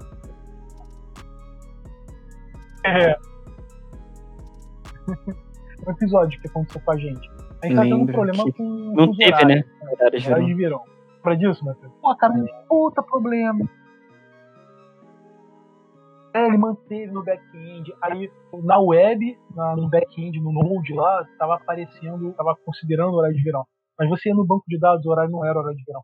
Aí, cara, a gente começou a catar, catar, catar, catar, catar. Cara, foram duas semanas, ou três, eu acho, a gente tava sofrendo com um problema. E uma hora o Matheus fazia um fix ali, aí tem um outro desenvolvedor que trabalha com a gente, que é o Jefferson.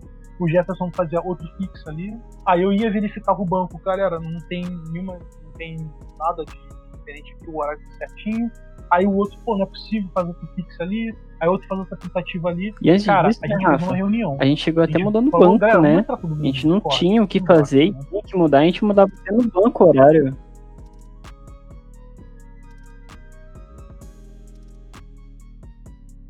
É, nossa. A gente, a gente botou um horário lá nada a ver no banco pra bater com os horários que estavam no, no back-end lá no banco.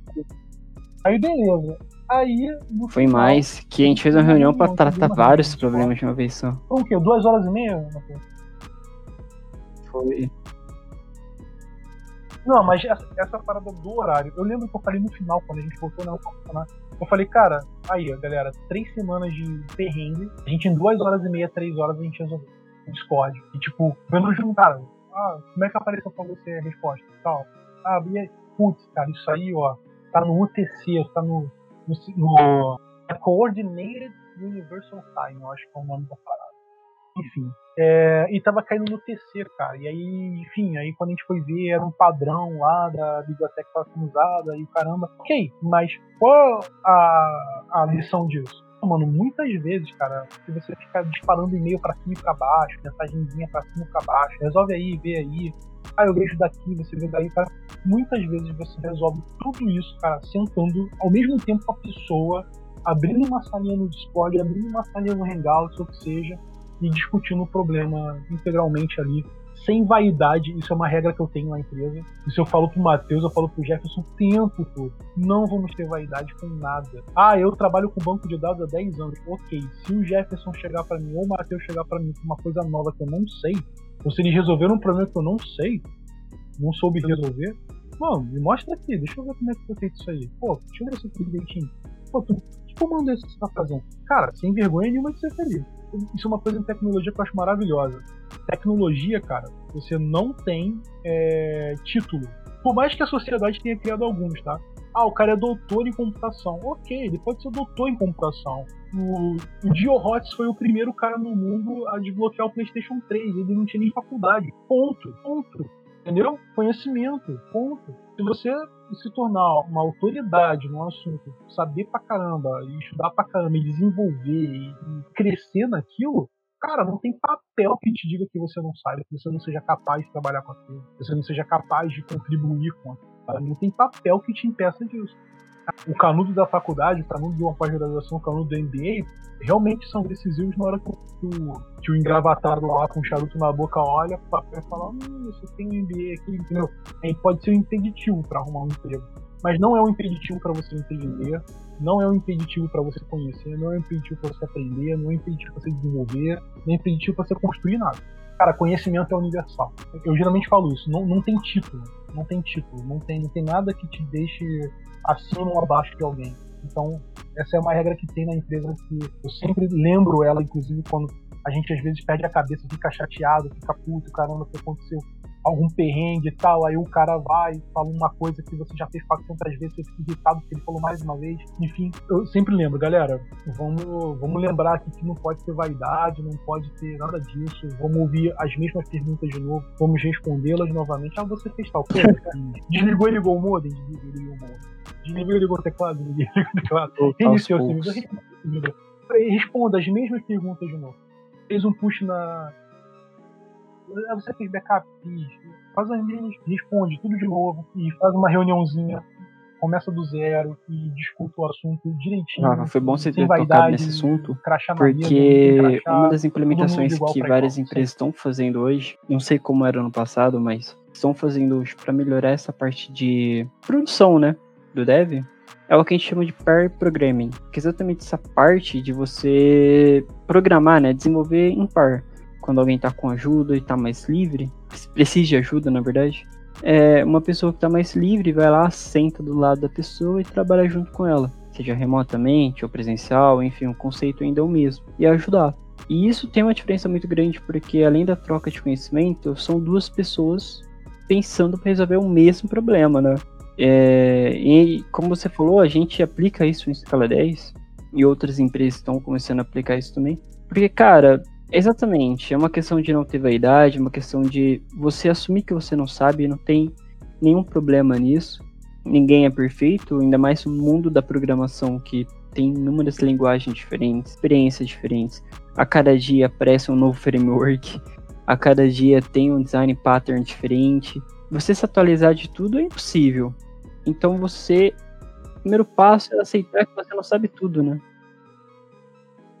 Não, exatamente.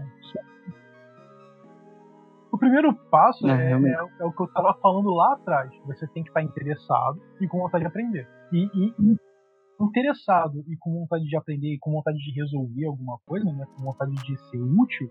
Cara, é, isso é a todo momento. É até mesmo depois. Ah, tirei a certificação Ultra Mega Blaster da Oracle lá que eu esqueci. Acho que é a OTC. OCP, não me lembro agora. Mas enfim, tem uma certificação do, da Oracle que é cara pra caramba. O cara tem, ele tem que tirar uma primeira que é cara pra caramba também antes. Enfim, aí o cara tira essa certificação. Pô, acabou? Acabou. Ele nunca mais vai ter um problema que ele não saiba resolver. Ele nunca mais vai esquecer como é que cria uma trigger, porque ele fez a certificação e respondeu aquilo ali. Se ele ficar dois anos sem criar uma trigger, ele vai esquecer como é que faz uma trigger. Se ele ficar dois anos sem criar uma view, ele vai ficar dois, ele vai esquecer como é que se cria uma view. Ele vai errar uma, uma parte da sintaxe, a parada não vai fechar, não vai, não vai criar, entendeu? Ou então ele vai esquecer o recurso que tem. Ou, ou, então ele nem sabe tudo, ele só respondeu o certo que estava na prova. E a prova não tem tudo. Imagina a prova ser a Bíblia do Oracle inteira. O cara responde aquilo para certificar. Não, não vale, não, não vai funcionar assim. Então não existe essa parada do cara que sabe tudo e nem do cara que sabe o suficiente para não ter que aprender com ninguém. Às vezes você já tem 20 anos de carreira, e aí vem um cara que começou ontem ele chegar pra você e falar, mano, vi um podcast de um maluco aí, o cara falou de um negócio que é interessante. E, e, e, aí você não sabe, mas você tem 20 anos de carreira. Você não ouviu o podcast que o cara ouviu, não viu um novo recurso. Teve uma coisa engraçada, em 2010 eu tava falando de Big Data. Big Data ainda não era conhecido. No Brasil, pelo menos, não era. Ele era uma grande novidade. Eu tava recebendo é, algum, algumas newsletters assim, de, da Oracle e tal, em inglês. E estavam falando, ó, oh, Big Data vai ser a nova parada, nova buzzword aí de, de TI, novo termo mais procurado pela galera de, de análise de dados e tudo mais. E as grandes empresas também, ó, vai todo mundo falar de Big Data daqui a um tempo. Big Data era uma novidade. Eu sentei com um cara que tinha, sei lá, 20 anos de, de empresa, da empresa que eu trabalhava, sempre trabalhou com dados. Eu falei, cara, deixa eu falar de Big Data? E eu achava que Big Data era um novo banco de dados. Eu não sabia que Big Data era um conceito. Eu achava que ele era um, uma nova tecnologia mesmo, um novo banco de dados. Não que era o processamento massivo de diversas formas de dados, estruturados ou não, enfim, que é o que é o Big Data de verdade. É, não, eu imaginava que era um banco de dados que aceitava muitos dados de uma vez só, Enfim, eu viajei, eu pensei que era uma, um produto. Né? E aí eu falei, cara, tu vai falar, doideira, cara, essa que vai ser uma parada e o cara, ah, mano, isso aí não é nada, não. O negócio aqui é o Oracle mesmo, o negócio paga bem e tal, entendeu? Não, não é assim. Você tem que estar sempre aberto a aprender e resolver problemas e se desenvolver, mas não é só para você crescer e quando você crescer, pronto, isso está feito e você tem que esquecer. Essas três regrinhas aí. Não é isso. Isso aí tipo, é, uma, é um way of life, é um jeito de levar a vida. Sabe? Se você é um cara que está sempre interessado em aprender uma parada nova, é, é, igual a gente aqui, igual a gente estava falando antes, é, é igual a gente que começa a ver música no YouTube e depois, e duas da manhã, tá vendo como ser fonoaudiólogo de papagaio, beleza, é isso. É, esse é o espírito do cara de TI. Esse é o espírito do cara de tecnologia. É um cara que está aberto a aprender coisas novas o tempo todo, por mais que ele saiba já pra caramba. É, dando uma dica aqui para quem tá ouvindo, tem um cara que o. Pô, ele é meu herói né, nessa parada de TI. Ele é meu herói em TI, que é o Fábio Akita. O Fábio Akita é o master nerd dos nerds. Ele faz vídeos de 40 minutos, tá? E ele fala sobre vários aspectos. Ele fala sobre blockchain, fala sobre é, back-end, front-end. Ele, ele é um cara que já trabalhou em tudo. Ele já trabalhou, tipo assim, em tudo, quase tudo, né? Então ele já foi consultor SAP, ele já foi programador Java, ele já foi programador de front-end, back-end, já foi programador de banco de dados. Então, tipo, ele já explicou como é que funciona emuladores, ele explicava como é que funcionavam os processadores dos videogames antigos. Aí depois tem um outro vídeo dele de 40 minutos que ele fala de câmeras e sensores de câmeras. Então, assim, dá pra você ver claramente ah, ele é gênio. Não, não, mano. Ele é um cara curioso. Ele é um cara que um dia começou a querer a fotografar e se filmar para a internet. Ele foi estudar sobre câmeras e aprendeu tudo que podia aprender. Ele um dia quis aprender sobre ah, como é que funcionam bitcoins, etc. E aí ele foi lá e estudou aquilo, tá? até abriu uma corretora dele, depois ele fechou. Você vê claramente que tudo que ele se desenvolveu pra caraca, ele fala como se fosse um gênio em tudo, é porque um dia ele teve um puto interesse naquilo e aí ele foi do zero. Ele foi lá e começou a aprender, leu, leu, leu, leu, leu, assistiu um monte de gente, procurou conversar com pessoas do assunto e tal, e foi se desenvolvendo. É assim, cara. Não tem. Deus não chega e fala, ah, fulano vai ser um gênio em view, um gênio em PHP, um gênio banco de dados. Não, não existe dom nisso. O único dom que eu posso dizer que você tem é ser curioso, raciocinar rapidamente, algo assim. Mas mesmo assim, eu ainda acho que o raciocínio rápido, a perspicácia, a capacidade de dedução, a capacidade de matemática, tudo isso são coisas que você vai desenvolvendo. E é prático, entendeu? Então um dia você tem um desafio aqui, aí amanhã você tem um desafio maior, e essa coisa vai criando uma bagagem que você amanhã, cara. Aí amanhã você é aquele cara que todo mundo vai pra você e fala, ah, pô, você é geninho nisso, cara, você tá capaz disso. É, acaba sendo assim, é, tudo é uma trajetória? E não tem o curso maravilhoso da Udemy que vai te entregar isso em 25 aulas. Eu sei que vocês estão na faculdade e tal, a faculdade é muito importante para dar o início de, diversas matérias, de diversas áreas de TI relacionadas a TI, inclusive soft skills como empreendedorismo, administração, que acabam virando soft skill para quem trabalha em TI.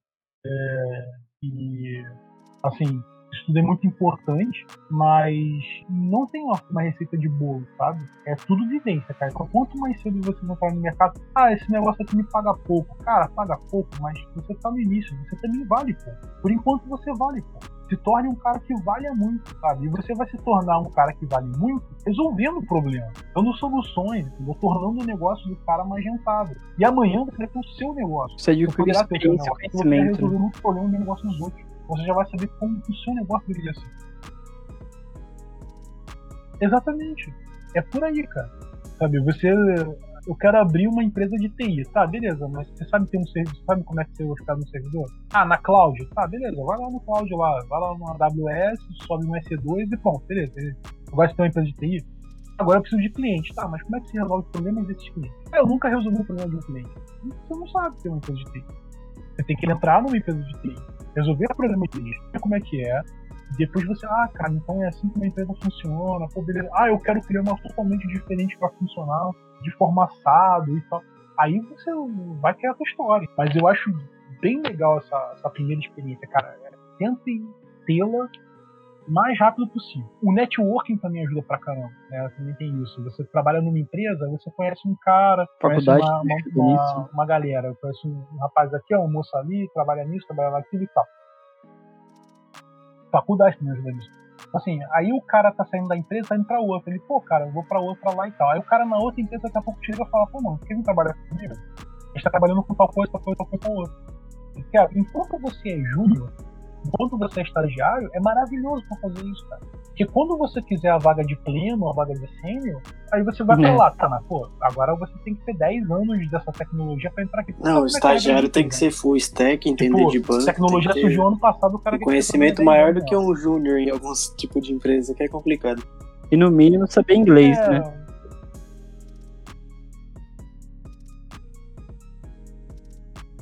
É, isso é uma outra coisa que eu adoro discutir, cara, que é o seguinte.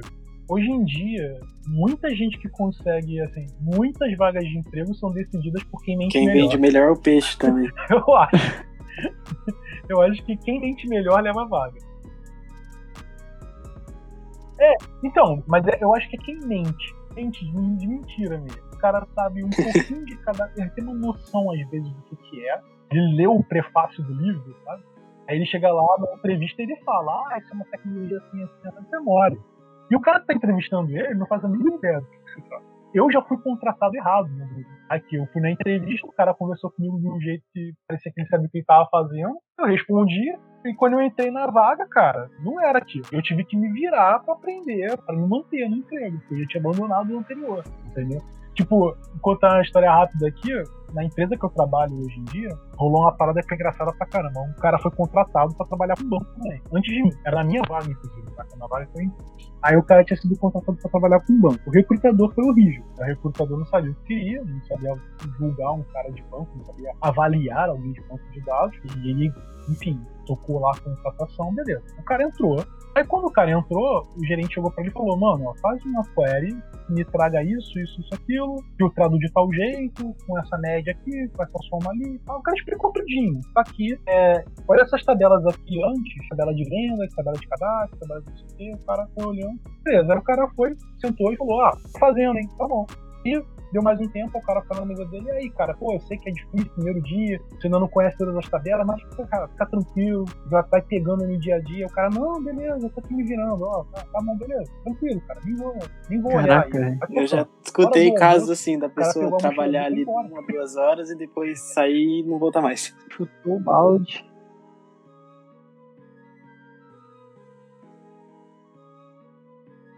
Já foi comum para mim ver o cara chegar para trabalhar, aí o cara sentir o ambiente e falar, mano, isso aqui não é pra mim não. Já vi isso. Aí o cara chegar e falar, pô, a galera que trabalha até tarde pra caramba, ou então, ah, o pessoal daqui não é legal, ou então, ah, não curti, enfim. Depois que ele entrou no primeiro dia de trabalho dele, ele sentiu o ambiente, viu como é que as coisas funcionam, né? Porque você só sabe direito onde é que você tá trabalhando depois do primeiro dia de trabalho, depois do meu contra-cheque. Então, assim, você, você vê lá, quem são as pessoas, é, onde é que você está trabalhando, como é que é o modus operandi da, da área. Ah, tem que ficar até tarde, ah, trabalhar faz hora extra de graça, ah, como é que é. Você sabe como é que funciona.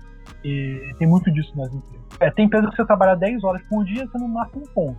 É engraçado porque tem um caso também que aconteceu na empresa que eu trabalho. O cara entrou tudo, entrou como júnior, e eu, de profissão de origem, sou back-end, né? Eu faço os dois serviços hoje como full stack, mas denominação, assim, quando me perguntam back-end, até porque o front, eu não tenho ali a metade do que o Matheus faz no front, é o que eu faço, então tô se encaminhando ainda.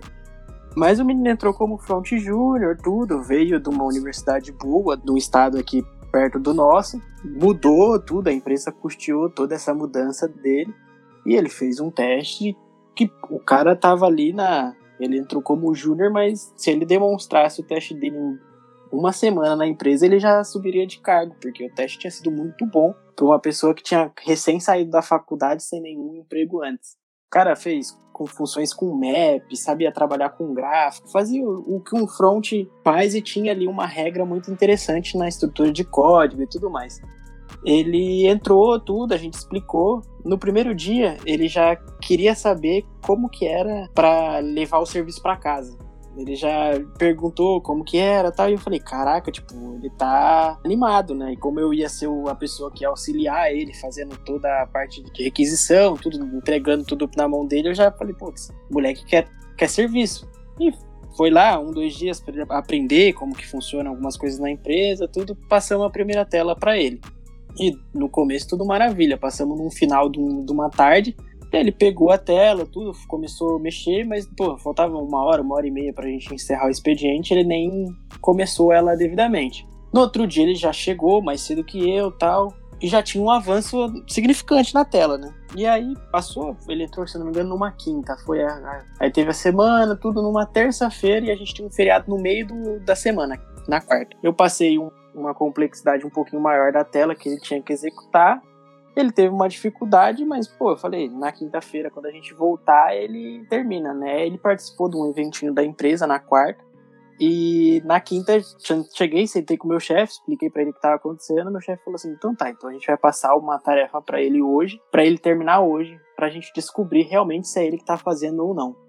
E aí, umas 10 e meia, chamei ele, passei a tarefa dele e falei: cara, eu preciso disso daí antes das 5 horas. Ele ficou meio estranho e tal, mas falou: não, beleza, te entrego. Sentou no, no lugar dele e a gente tava lá trabalhando. E por um acaso, assim, uma menina derrubou café na mesa dela. E para não cair no carpete, tudo meu chefe levantou rápido e foi no banheiro pegar papel e passou atrás da mesa dele. E numa coincidência do acaso, ele tava com o WhatsApp aberto, tinha enviado umas fotos dos desenhos que a gente tinha passado e da tela que ele tava, e pedindo ajuda para uma pessoa, que a gente denominou como o primo dele depois, por causa Nossa. de uma consequência de fatores. Nossa. Nossa, cara. A gente pegou tudo pela raiz. ainda o cúmplice. nesse estilo, nesse estilo. E botaram o cara é, na frente de café, que cara, não era nem chefe dele, mas eu tava na mesma colocação e tava passando o serviço pro cara e eu fiquei maluco. Eu lembro que no mesmo dia a gente demitiu ele, porque a gente pegou, já tinha tido uma reunião com ele e tudo mais, apresentado algumas coisas que estavam, que, tipo, assim, no teste ele fez, mas na empresa ele não conseguia fazer. Porque a gente foi começando a counterar ele em alguns pontos, não deixava mais serviço para casa e tudo mais. Sim, sim. É, foi uma das maneiras. Depois disso a gente falou, cara, tipo, um teste hoje já então. não, não vale mais tanto que nem antes.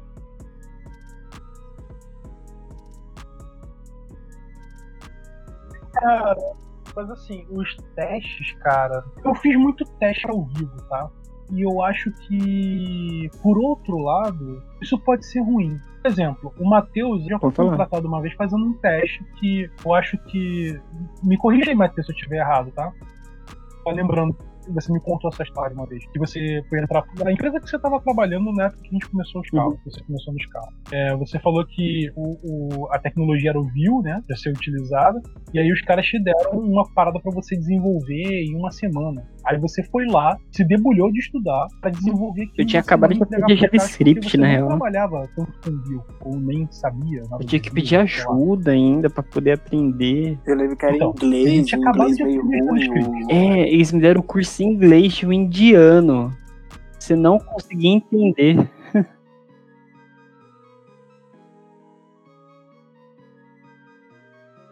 Aí que tá. Olha só que maneira esse teste. Esse teste é até, é até melhor do que um teste ao vivo. Porque ele teve que lidar com uma fonte de informação. Pô, o inglês com sotaque indiano, cara, é difícil de entender. Ele ouviu lá o curso lá em inglês indiano, ele tirou uma semana do tempo dele, investiu nisso numa parada que não era garantida, ele não, não era nem dele, era uma coisa para uma empresa. Aí ele desenvolve uma parada de graça, entregou pros caras para ver se vai ser aceito. Porque podia aparecer um outro cara lá que fizesse um, um trabalho melhor, ou, ou desse uma incrementada porque já saca mais do Rio e tal. Então, assim, ele fez esse teste e foi bem mais rico para entender quem era o Matheus que queria entrar naquela empresa do que se fosse um teste ao vivo. Um teste ao vivo, você não pode dar um desafio tão grande pro cara. Isso me lembrou uma outra parada que aconteceu comigo, que foi o seguinte: eu trabalhei numa ONG por seis meses. A família de um brother meu, é, um dos membros da família era diretor da ONG, e os outros parentes também trabalhavam nela e tal. E aí eu tava entre empregos, e aí o cara. Eu tava desempregado na época, eu, eu tava planejando ficar pouco tempo desempregado. Eu nunca fiquei muito tempo desempregado. E aí o cara chegou pra mim e falou: Pô, enquanto você não encontra uma parada, entra aqui na, na ONG, cara, porque a gente acabou de. A gente acabou de demitir o cara de TI aqui que tava. tava desviando tava fazendo nota fria, assim, tava, tava roubando dinheiro nosso aqui. E ele deixou um montão de coisa por fazer, tipo, a rede ainda não tá boa, tem um montão de máquina que precisa de manutenção. Eu sei que não tá parada mais hoje em dia, mas, cara, se puder, ajuda a gente aqui, cara. Eu, eu te pago um saláriozinho aqui, eu emito uma nota fiscal aqui, enfim, eu te pago como se fosse serviço. E, pô, tá, beleza, vambora. E aí fui. Eu não gosto de ficar parado. Aí eu fui. Aí fui lá, caraca, não tinha que ligar, tipo, criar um Wi-Fi pros caras e tinha, pô, tinha um cabo de rede que passava de uma rua para outra pelo poste. Era uma doideira, porque era, era uma ONG que ela pegava dois lados da, da rua. O cara, mó trampo, cara, um calor ferrado. Não era mais empresinha pra funcionário e tal. Era uma ONG, mano. Era uma escola para crianças e tal. E, enfim, tinha que estruturar aquela parada de novo, né? E aí fui lá e fiz, beleza. Aí arrumei um emprego e tinha que contratar um cara pra me substituir. E aí eu abri lá a vaga de emprego e aí fiquei esperando o pessoal aparecer. Aí apareceu uma pessoa que sabia tudo, mas que não queria fazer teste. Eu falei, tá, beleza. Aí apareceu um outro cara, mas um, um, o meu chefe não foi muito com a cara do maluco. Enfim, beleza. Aí apareceu um terceiro cara que eu falei, pô, mano, você se incomoda de fazer um teste? Aí o cara, não, não me incomoda não. Falei, tudo bem. E a gente tem aqui um Windows Server, tinha um, tinha um Windows Server lá, Small Business, Small Business Edition. Para um Windows Server para pequenas empresas, tem uma, uma estrutura no Windows Server chamado AD, que é o Active Directory. Active Directory é justamente o controle de usuários, de permissões de usuários e usuários de rede. Então, quando você entra lá na sua empresa lá e digita o usuário com a senha, ele loga, já está integrado com o Outlook e tal, isso tudo é o AD que faz junto com a Exchange, enfim. É uma, uma forma do Windows de gerenciar usuários, tá? Gerenciar usuários e roles e políticas de usuário, enfim. Mas é, se vocês quiserem pesquisar depois no Google, é Active Directory, é basicamente isso. E, e o Active Directory é uma das paradas mais, assim, mais valiosas para quem vai se certificar em Windows, Windows Server. É uma parada que mesmo tem projetos imensos por aí e é um conhecimento que é bem remunerado. Até um momento era muito. Mas o que eu precisava do cara no Active Directory era o básico. Eu precisava só que ele criasse usuários, é, resetasse senha, desse acesso a algumas pastas, criasse grupos de usuários, coisa básica por enquanto. Não tinha parte de política, nada. Era só o grupo de usuário, permissãozinha pastas, etc. Beleza. E eu falei pro cara o seguinte: cria um usuário com permissões de administrador, com privilégios de administrador, se loga nele e se loga no, no, próprio servidor com esse usuário. Só isso. E aí o que acontece? Nessa época, pelo menos, quando você criava um usuário com perfil de administrador, você não conseguia se logar localmente na máquina. Você tinha que mudar uma politicazinha de, de usuário. Mas assim, era uma parada que você conseguia pesquisar no Google. Tá? Porque o que eu estava testando no cara era se ele sabia alterar essa política de, usuário? Não. O que eu estava testando era a malandragem dele. E isso é uma coisa que eu falo muito no Scala, que tem que ter malandragem. O que é malandragem? É a vontade de aprender, é a malícia para aprender as coisas. Tipo, o cara tentou se conectar com aquele usuário, deu um erro para ele, ele tinha que pegar aquele erro, as palavras-chave daquele erro, jogar no Google e ver como é que as pessoas resolveram aquilo. Ver no Stack Overflow, ver num blog, vem em qualquer lugar, no Reddit, vem em qualquer lugar. Usar o Stack Overflow não é errado, porque ninguém sabe programar tudo no mundo, ninguém sabe tudo sobre todas as bibliotecas, ninguém sabe tudo sobre tudo. O Stack Overflow ele é um grande repositório de experiências. Então, assim, cara, busca essas ferramentas, elas existem graças a Deus, que quando elas não existiam, tudo era muito mal feito. As pessoas trabalhavam muito mal, entendeu? E o cara simplesmente pegou, cara, ele fez uma pesquisa no Google imensa, era um parágrafo. Ele tacou lá o Windows Small Business Unit, não sei o que, erro, código tal, logando como. Ele não conseguiu encontrar a resposta porque ele tacou uma parada imensa e ele não teve a malícia de procurar. Mas enfim, ele chegou para mim e falou: aí não tá funcionando. Eu falei: tudo bem, faz o seguinte, se você quiser, eu te dou o tempo aqui para você pesquisar sobre isso e tentar se resolver quero ver aqui é se você vai conseguir se resolver. Porque eu vou sair da empresa. Eu vai ficar sozinho aqui. O que eu quero é um cara que se vire para resolver. Se você quiser gastar seu tempo, você fica aqui, pesquisa, tranquilo. Na época eu fumava ainda, eu falei, ah, eu vou descer, vou abrir minha Coca-Cola, vou fumar um cigarrinho lá embaixo, vou fumar um café, vou bater papo. Eu tinha um backup do servidor inteiro. Falei, cara, e aí, faz o que você quiser. Tinha uma imagem do servidor de manhã, faz o que você quiser. E aí, o cara ficou mais três horas lá. No final, ele não tinha tido a malandragem pra procurar a parada. E eu entrei no Google ele depois falei, cara, se você pesquisasse assim, ó, com essa palavra-chave aqui, essa palavra-chave aqui, essa palavra-chave aqui. Pega, pega aqui do erro aqui, ó. Label to connect, locally, enfim, tinha umas palavras-chave em inglês lá. Aqui, ó, pá, pá, pá, pá, botei no Google, apareceu a resposta, falei, ó, o grupo policy, aí tem aqui umas imagenzinhas de the user policy, enfim. Aí mostrei pra ele, eu fiz o passo a passo que eu encontrei na internet e, e encontrei diversos outros sites explicando a mesma coisa e mostrei pra ele. Falei, cara, é assim que você sai de uma parada dessa. Ah, valeu, obrigado aí, cara. Sim. A gente vai, vai nós vamos ver outros, outros candidatos e tal, entendeu? Esse é o teste que tem que ser feito. É, tipo, porque eu vejo muito teste assim, ah, programa tal coisa, ou faça uma query, no caso do cuidado, é tipo, se você truncar uma tabela, você consegue fazer rollback ou não. Tipo, ah, tudo bem, isso é útil, isso pode evitar um grande problema. O cara tem que saber que quando ele trunca, ele não tem direito a fazer rollback. Mas tudo bem, e se o cara geralmente não trunca a tabela? Sabe? E se ele não tem essa experiência, por que ele não usa isso? Porque tem gente que não trunca a tabela, tem gente que vai lá e deleta tudo, depois faz um purge. Tem gente que não usa truncate em tabela. Tem gente que não faz, é, não faz um update sem ter um where de ID. Sei lá, tem que fazer uma cláusula where procurando pelo ID. Né? Não, não, procura por nenhuma outra, nenhum outro atributo que tenha naquela tabela, nenhuma outra coluna que tenha naquela tabela. Enfim, tem um monte de experiências diferentes aí. Então, eu acho que é legal você pegar o que é útil para sua empresa e aí você vai lá e coloca no teste uma coisa que o cara tem tempo para se desenvolver naquilo, vai ter um tempo para responder aquilo. Que aí você vai conseguir ver a capacidade que o cara tem de sair de problema, de resolver problema. E eu não julgo o jeito que o cara resolve um problema no teste, entendeu? Tipo, ah, ele poderia ter feito bem melhor se ele fizesse tal outra A questão é, se ele conseguiu ali, realmente tá fazer, se ele tá conseguiu fazer, aí a gente começa a lapidar ele ou não. Eu tive um, um caso até agora há pouco, um pouquinho antes da gente iniciar o podcast, estava resolvendo um negócio do meu serviço. Exatamente. E aí eu procurando e tudo, e tava dando um erro de serialização. E eu, pô, fiz tudo, tá serializando e tal.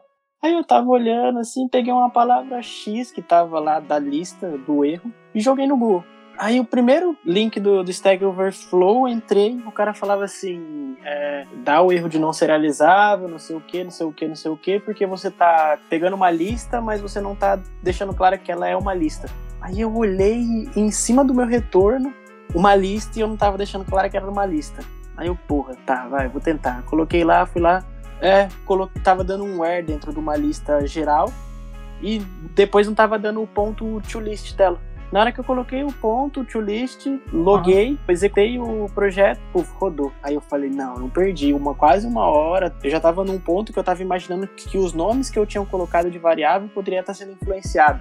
E era uma lista que eu não tinha evidenciado, mas nunca que eu ia pegar, se eu não tivesse pesquisado uma palavra X, que ia ser essa lista. Eu ia ficar aí talvez uma, duas horas a mais para um bagulho tão simples.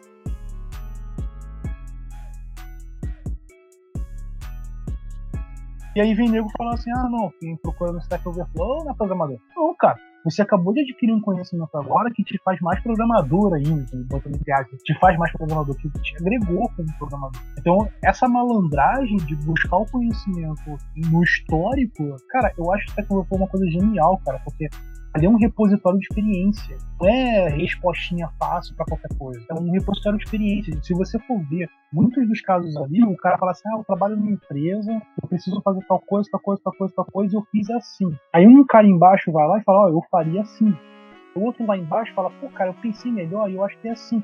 Quando Tem coisa de anos, a né? tag daquele cara levou, sei lá, meses, o nego tá trabalhando naquela questão dele ali tem, e os caras estão procurando, e, e, é do Stack Overflow que nascem muitos projetos open source.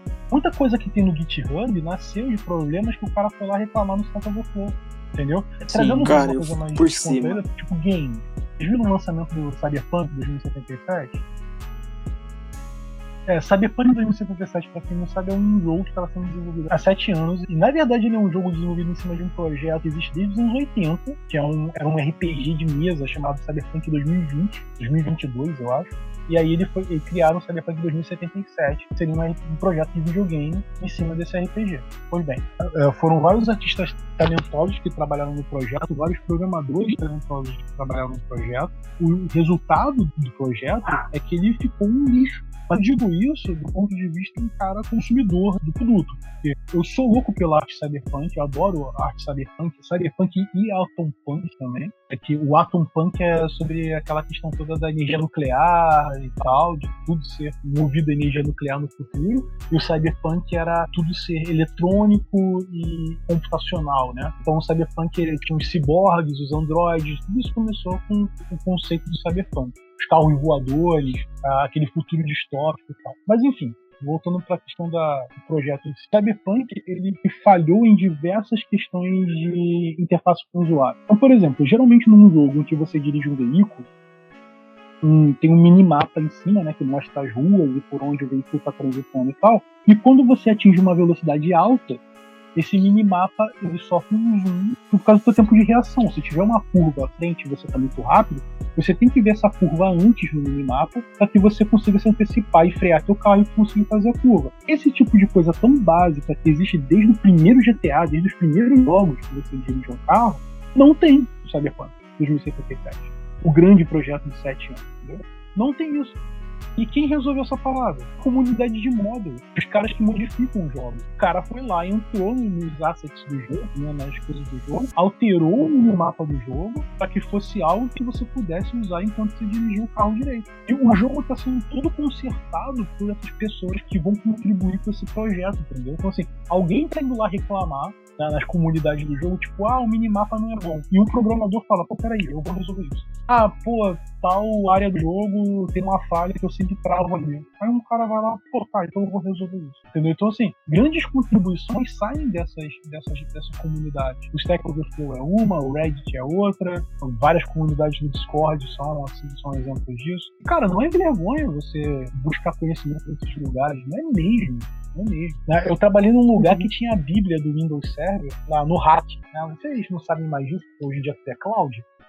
Mas o tio aqui trabalhava num, numa empresa que tinha um data center dentro dela, tinham vários hacks com servidores. E aí, tipo, nos servidores que eram Linux, tinha uma bibliazinha, um livro de certificação da LTI, né, que é a certificação para Linux, tinha para servidores Windows, tinham lá uma bíblia do Windows Server puta livrão gigante. Tinha lá no hack lá, e se você tivesse uma referência rápida de algo que você esqueceu, você ia lá e abria. Os caras enxergavam aquilo como uma vergonha você abrir um livro para procurar alguma coisa. Pelo amor de Deus, cara. Isso não é cabeça de programador, isso não é cabeça de alguém que, entendeu? Que te presta por, buscar conhecimento, por se desenvolver. Esqueceu, mano. Não é de novo, é porque muito tempo você não usa, ou porque você nunca usou, entendeu? E fazendo um outro loop aí é, é o lance do teste. Eu não confio muito nessa coisa de testar o cara no dia, na hora. Ah, cara, me, me responde essas 15 perguntas aqui de bate-ponto. O máximo que você responder vai ser o melhor que você é, porque eu não acredito muito nisso? Entendeu? Eu até acredito naquela coisa do tipo, ah, tenho aqui 50 perguntas sobre esse assunto. Responde aí o que dá, que aí você consegue ver, cara, esse cara passou muito tempo trabalhando com tal aspecto, por exemplo, banco de dados. Responde aqui 50 perguntas. Pô, eu posso ver que o cara não trabalhou muito com triggers, mas ele trabalhou com procedures, ele entende bem os conceitos de deadlock, ou então, ah, ele sabe como é que se comporta, qual a diferença de um e de um append, ah, ele sabe o que, que acontece quando se deleta uma tabela, ah, ele sabe como é que funciona o flashback do Oracle, enfim. Cara, entrando o que, que tem de teste, que não tem, mas isso eu acho que o Matheus nem sabe dessa, mas a primeira entrevista que eu fiz foi em fevereiro de 2018, eu acho. Nem na faculdade eu tinha entrado ainda. É, tava lá, candidatei numa empresa daqui de Campinas, tudo. Os caras gostaram do meu currículo, me chamaram. Fui lá, fiz uma entrevista normal, tudo. E depois, ah, a gente vai passar um teste para você. Falei, beleza, né? Vai ter alguma coisa do que eu sei e tal. Aí o cara falou que ia ter algumas coisas de inglês, tudo mais. E um teste teórico de Java e de banco de dados. Não, cara. Na, no técnico a gente não tinha visto inner, left, cross, join, que hoje no serviço é muito normal, mas a gente não tinha visto isso no técnico, a gente fazia o arcaico do arcaico, lá, igual você falou, pegando o subselect dentro do subselect. E aí olhei, né, na primeira vez, eu, putz, peguei o teste, as primeiras perguntas, ah, pá, selecione tal coisa, selecione não sei o que. E eu escrevendo lá, feliz e contente. Na hora que chegou, acho que na sétima questão de banco, fui ouvir o primeiro inner. Aí eu falei, Ih, não sei o que é isso. Aí do nada, uma outra questão com left. Aí no final, Lembro que eu tinha que montar um, uma query, no qual eu ia ter que usar mais de um dado de tabelas diferentes, que eu precisaria entender o que era inner, left e tal. E, cara, tipo, eu fiz um subselect lá, coloquei na, no papel, entreguei depois. E aí, quando eu tive o feedback, os caras falaram, ah, você não sabe muito de banco, né? E eu falei, pô, não sei, né? Acabei de terminar o técnico e, porra, tipo, não tinha nem noção. Aí eles, ah, a gente gostou de você tudo, mas por essa sua dificuldade com o banco de dados e tudo mais, a gente não vai poder estar... Tá não vai estar tá poder ficando com você. E eu falei, caralho, mano, eu me senti um merda na hora.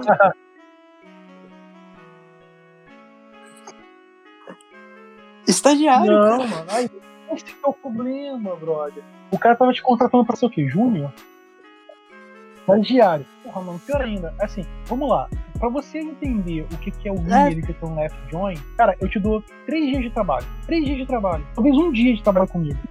Se você trabalhar um dia comigo, um dia comigo, você vai aprender essas duas é, coisas. No, no meu no serviço que eu dou, você vai lidar os primeiros três, quatro dias de serviço, eu vi isso, eu falei, não sei o que é. Então aí, aí, me ensinaram. Hoje eu manipulo as tabelas com isso, mas, tipo, não tinha nenhuma experiência na época. Então, porra, eu não sabia o que era.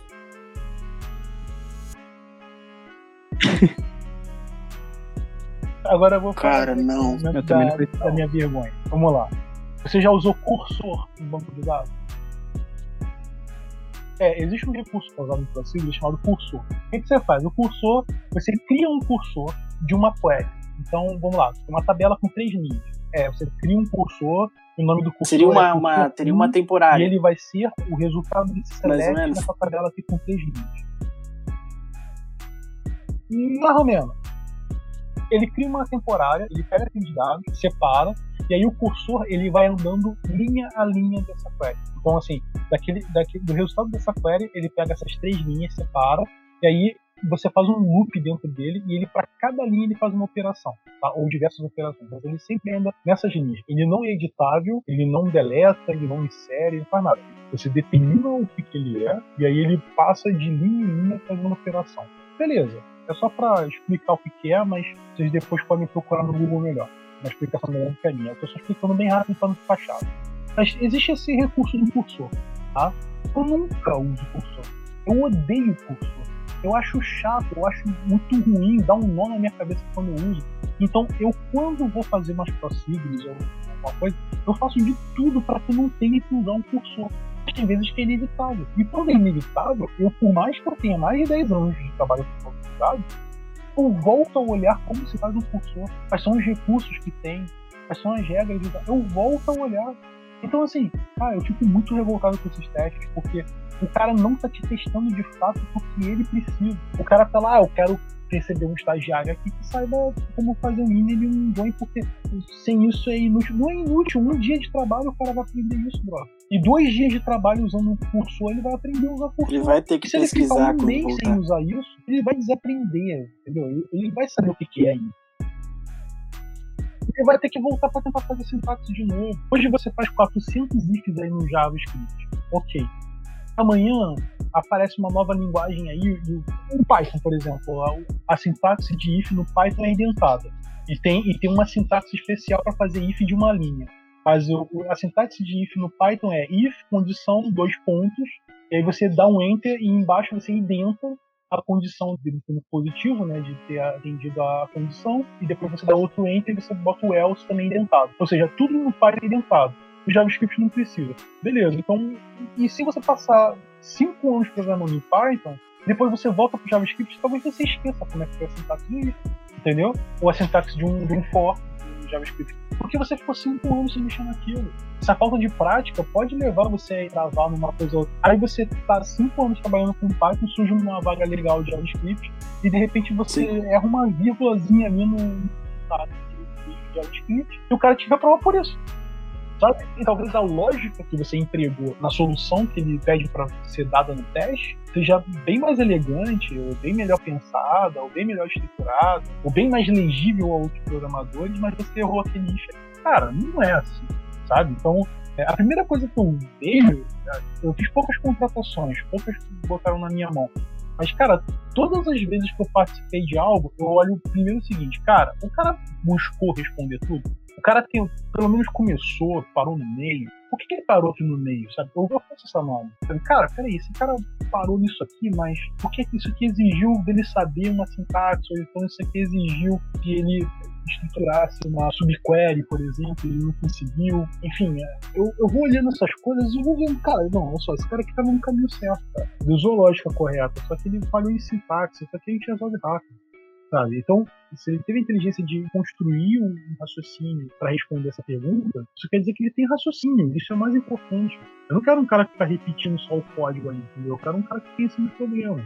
Então, eu acho isso triste, brother. Igual você falou agora, ah, entrou um winner join lá, o cara viu que eu não soube fazer um winner um left, e ele falou, ah, você é fraco de.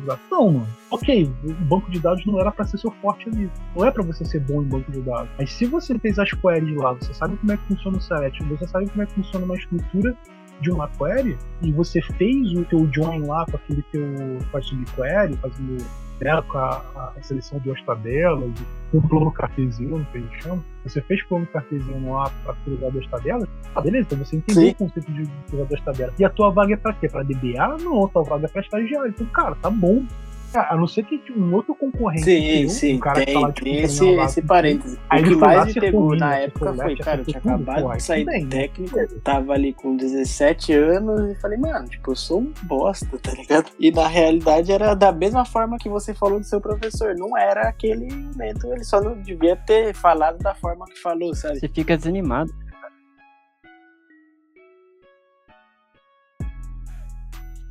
É, eu dei, é, eu dei uma sorte assim, porque quando eu fui fazer meu estágio lá na Telemar, a primeira fase foi uma entrevista, assim, em conjunto, sabe? Aí eram 40 e poucos alunos. Aí eu cheguei, aí tinha uma galera assim, cara. Eu fui com uma calça. Porra, adolescente, até era uma calça, tipo, toda estranha lá que tinha na minha época, lá, uma calça meio largada, assim. É, fui com uma camisa normal, uma t-shirt normal e tal. E aí apareceram uns moleques lá, tipo, de caminho social, bicho do socialzinho. E eu falei, puta, acho que eu já rodei aqui. Aí beleza. E eu era de uma escola particular, assim, que era uma escola do sindicato de telefonia aqui do Rio e tal. Era uma escola que não era bem conhecida, mas era muito boa. E tem uma escola aqui no Rio, técnica, muito sinistra, chamada Cefet. E um dos moleques era do Cefet. Um dos caras que estavam correndo comigo era do Cefet. Eu falei, bravo, mano, já era, perdi. Aí eu tenho um cara do Cefet, uma garota que era da escola judaica, ela também que era muito experimentista. Eu falei, não, ferrou, rodei, já era. Eu vou até o final só pela minha honra. Eu só honrar pai e mãe tá tudo certo. Aí fui, aí tipo uma entrevista lá, tipo, perguntaram um montão de coisa sobre uma família pessoal, tipo, ah, vai ser bom e tal. Todo mundo se apresentou e tal. E aí, brother, teve um teste de lógica. Não sei se vocês já viram esse teste de lógica na escola, mas era um, era um teste mais ou menos assim, ah, o, tem oito carros no grid de largada. O cara diz assim, o carro que está em primeiro lugar é vermelho. O carro ao lado do carro azul é o carro que está em terceiro lugar. Entendeu? O carro que está atrás do cara que está em terceiro lugar é um carro da Mercedes. Ele vai juntando várias coisas que você tem que deduzir quais são os carros que faltam, entendeu? E aí tinha esse teste de lógica. Eu fazia vários desses testes de sacanagem, porque eu tinha um professor de português que era doido por esses testes. E aí ele mandava para mim essa parada, ele imprimia esses testes e me dava aí, quer dizer que eu resolver. Eu ficava fazendo aquilo. adorava fazer aqueles testes, reduzia as coisas. E eu fiz aquele monte. Aí quando eu fui pra essa parada, eu falei, isso aqui era mole não tem nem. Eram, sei lá, eram duas variáveis, era a cor e posição do carro. E tipo, eu fazia teste com três variáveis, quatro variáveis. E cara, já era, fiz. E a parada era pra ser em grupo. Aí eu lembro que eu sentei com uma galera e todo mundo começou a falar pra caraca no meu ouvido. Aí eu peguei o papel e comecei a fazer sozinho o negócio. Aí fui explicando pros caras como é que eu tava pensando. E todo mundo relaxou e falou: ah, deixa ele fazer. E eu fiz. E aí a galera que tava ali olhando, né, que tava monitorando o negócio, começaram a ver que eu tava fazendo sozinho. Aí eu passei nessa fase. Aí a segunda fase era um teste Excel. Era tipo fazer um gráfico e tal. E aí, mano, eu lembro que o cara deu um exemplo absurdo pra gente fazer, tipo um gráfico com diversos valores diferentes lá. E o Excel na época era o Excel 97. Eu tenho certeza que vocês nunca viram na vida de vocês. Mas era uma tecnologia de ponto maravilhosa. E aí o Excel ele tinha um limite de quantos valores você podia botar no gráfico. E aí eu estourei aquele limite. Aí eu vi que deu um erro no gráfico, terminei, fiz o cara olhou e falou, perfeito. Eu falei, cara, só me desculpa, que é o seguinte, você pediu pra eu incluir X valores. No gráfico tá aparecendo Y valores, mas é uma limitação do Excel, que eu vou recriar pra você. Aí eu refiz o gráfico pra ele todinho, Aí ele viu e falou, ih, mesmo, nunca tinha visto isso não. Aí o cara falou, é, esse moleque aqui é bom mesmo, ele até achou uma falha no Excel. Quando o cara falou isso, eu tô falando, caraca, o moleque encontrou uma falha no Excel. Aí eu fiquei famosinho no evento lá e passei. Aí eu passei em primeiro lugar, na frente do cara do, do, do Cefet, passei na frente da garota lá daquela outra escola. O moleque do Cefet rodou, porque na hora de se apresentar lá, na hora de falar, isso também é importante, galera, em empresa, o jeito que você fala, né? Então, tipo, o moleque eu lembro que tinha uma parte que era para você falar de um objeto e por que, que você gostava daquele objeto, algo assim. Aí o moleque pegou o celular dele, na época não tinha violão, nosso celular, ele pegou um celular e ficou, ah, esse aqui é meu bebê, pô, onde é que tiver uma baladinha eu vou e tal, e a galera me liga, não sei o que lá, e o moleque entrou num papo doido desse de baladeiro lá, Sim. aí ele acabou sendo, tipo, achando que ele tava ali pra pegar mulher, não pra trabalhar. Entendeu? Aí, tipo, ele ficou ali, aí rodou ali e a outra garota passou junto comigo, a garota lá do colégio judaico lá, que eu também achava assim, de traço lá, ela passou junto comigo. E passamos nós dois, na frente de 47, 48 pessoas, sei lá, agora. E foi assim. Mas foi um teste que a gente teve que se provar de pouco em pouco e tal. Eu acho isso até correto. Agora, o cara chegar, jogar um Enem no teu colo, sabe, para você fazer, e o cara, tipo, te julgar por pequenos elementos ali, cara, eu acho que é até melhor não entrar numa vaga sim, dessa, sim. É, porque você vai sim. entrar pra ser explorado, você não aprender nada. O cara que é um júnior, a pessoa de estagiário. Às vezes é bom ser um pouco explorado no início da carreira, tá? Entrar numa. Igual eu entrei como suporte técnico lá naquela empresa, eu conheci lá o Eduardo e tal, foi um chefe que me ensinou um pouco de tudo. Eu aprendi sobre firewall, Tem uma noção de várias coisas. Internet, Geralmente o, o, primeiro, né? O, o primeiro emprego você um vai ralar um pouquinho mais e depois você vai falar, putz, agora eu tenho um status que eu posso ter.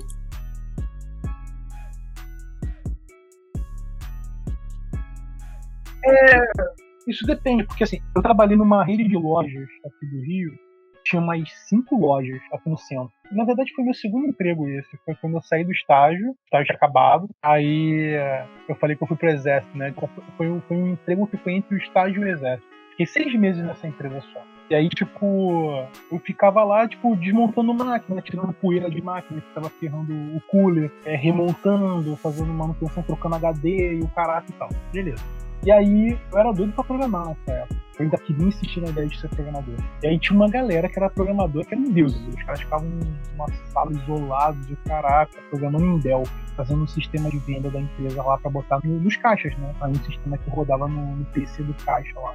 E aí eu queria muito aprender com esses caras e tal, assim, eu queria um estágiozinho naquela lá. Mas a galera de infra ficava, ah, pô, tu quer ir pra lá por quê e tal, com a gente e tal, e eu ia lá aprender, aprender sobre rede, um pouquinho de rede só e. Só que assim, esse foi um emprego que eu não aprendi nada. Eu só fui explorado, entendeu?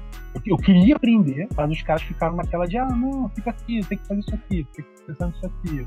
Você tem, que andar pela loja e ficar vendo máquina que tá pegando poeira pra você desmontar e tal. É uma parada que fala assim, cara, não vou sair, não vou sair do lugar. Vou aprender as tecnologias mais novas, uma meia dúzia tá com ela na mão, uma meia dúzia de gente tá segurando ela, assim, isso aqui vale a minha vantagem da empresa, né? Tipo, só eu sei fazer isso aqui, então vou segurar isso aqui. E não, não tinha compartilhamento de informação ali. Aí eu lembro que essa empresa era uma empresa que eu tinha que atualizar os preços. Aí para você ver como é que uma coisa ajuda na outra, assim, uma experiência te ajuda em outra. Essa empresa não tinha internet, a gente, o chefe não queria pagar a internet. Já existia internet banda larga, tá? Existia o Velox. Velox era lançamento nessa época. E aí o chefe não queria pagar Velox. Então o que, que eu tinha que fazer? Eu pegava um zip disk, que era uma espécie de disquete que aguentava 100 megas, e era caro pra caramba. Pegava um zip disk e colocava a atualização do banco de dados dos preços né, da loja dele. E aí eu ia em todas as lojas, plugando ele e atualizando os preços, em todas as lojas. Então o meu horário de encerrar o meu expediente era, sei lá, 6 da tarde, mas eu ficava lá até 8 da tarde. Eu corria em todas as lojas fazendo essa atualização.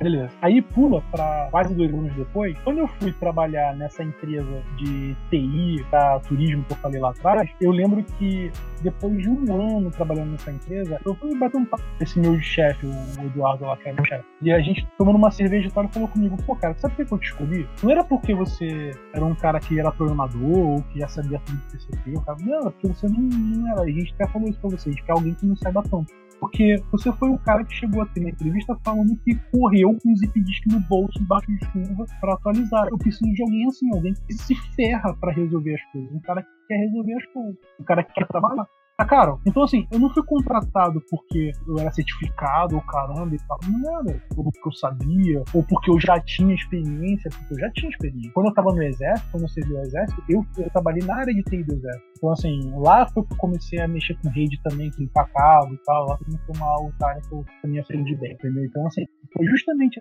esse lado do, pô, o cara é trabalhador, corre atrás, fica lá, se esforça e tal, se desenvolveu, aprendeu sozinho, é, é, é corria atrás de resolver a parada, tinha um sentimento de ser um pouco dono da empresa ali na parte que competia ele. Cara, isso foi o que me fez ser escolhido na empresa que me ensinou grande parte do que eu sei. Que serve de base hoje até mesmo pro Scala, entendeu? Porque o Scala, que é o meu negócio aí, que é o nosso negócio meio de Matheus e de outros caras aí, é justamente isso, é saber como é que funciona o DNS, como é que funciona uma VPC lá da, da AWS, ela se traduz como uma zona delimitarizada de rede, é, como regras de como é que funcionam portas, TCP, o, protocolo T, o DP, como é que funciona. Isso tudo são conhecimentos básicos que, cara, ajudam até hoje. Quando você tem cloud, tem. Tem o GoDaddy lá para resolver as coisas que você tem. Mas conhecer esses conceitos te ajuda pra caraca pra você entender o que tá acontecendo com o negócio online. Entendeu? Eu conheço um nego que tem loja online e não sabe como é que funciona o DNS. Não sabe mesmo assim, apontar o domínio dele aponta pro servidor do IP tal. Ele não sabe isso. E esse conhecimento ajudou bastante a gente. Né? Tanto na... a gente teve que se virar no nosso servidor, tanto para aprender coisa nova, como tá sendo a parte atual.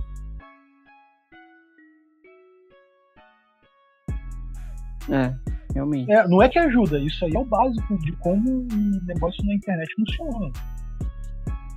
É aquela curiosidade, cara, quando eu digito www.google.com, o que, que acontece com isso? Onde é que eu vou? Cara, se você pesquisar por isso. How Internet Works no YouTube, como a internet funciona no YouTube, cara, tem um zilhão de vídeos que te explicam isso. Da forma mais básica, da forma intermediária e da forma profunda. Todos eles têm. Tem de diversas formas. Vai ter um indiano lá te explicando o bagulho no talo lá. Então uma série de vídeos né? lá, mas assim. Ô, Rafa, lá, um papo muito grande, que é ótimo. A gente conversou sobre muita coisa hoje. É, mas algo que chamou um pouco a atenção, até achei interessante de trazer novamente. Aqui o nosso papo, você falou bastante, você aprendeu bastante coisa em lugares diferentes, coisas diferentes, que formou aí toda a sua base de conhecimento, toda a sua experiência.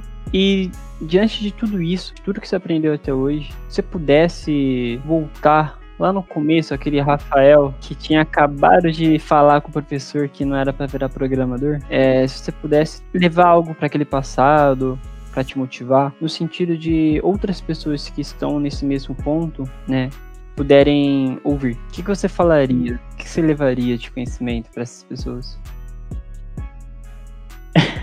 Pronto.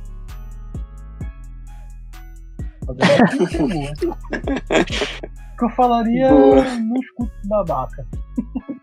Mas assim.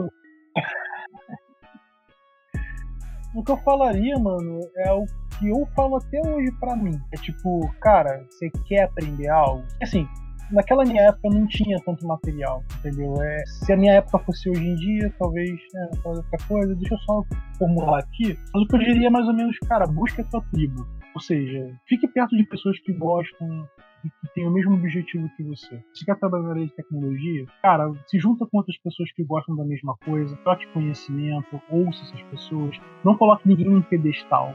Isso é muito importante muito pra caraca. Eu já trabalhei com caras assim que eu olhava o cara lá na mesa dele, na ilha dele, e falava assim: cara, aquele cara ali, ele é brabo, ele é muito bom, ele é não sei o que, não sei o que E depois eu sentei pra trabalhar com o cara e vi que ele é humano, ele erra, ele escreve código errado, ele, às vezes ele até faz um desastre, mas enfim, e aí tem que resolver, tem que correr atrás e tal. Todo mundo é humano, todo mundo erra. Como diria um, grande professor meu, ele falava pra mim: é, quando você vê alguém muito poderoso, você imagina esse cara no vaso. Pronto, acabou. Você perdeu a ideia do poder dele, você já viu ele como um humano. Entendeu? Então, assim, imagina todo mundo como o mesmo humano que você é, elas como o mesmo Deus que possuem suas inseguranças, mesma coisa. Então, quando você junta pessoas com o mesmo interesse, elas vão falhar e vão aprender juntas e vão trocar as boas experiências, as más experiências, e aí você vai acompanhando. Você vai deixando de você ela sair daquele zero e vai chegar no primeiro nível. E aí depois você, talvez, leve ao segundo nível e leva os outros que estão no primeiro nível junto contigo, entendeu? Então, às vezes você só bateu numa parede e você precisa daquele conhecimentozinho para seguir em frente e chegar num nível bem maior que você não esperava chegar. Foi o lance que eu tava falando do Python. Eu bati numa parede ali de ler informações de uma API e um brother meu chegou e falou, cara, é assim.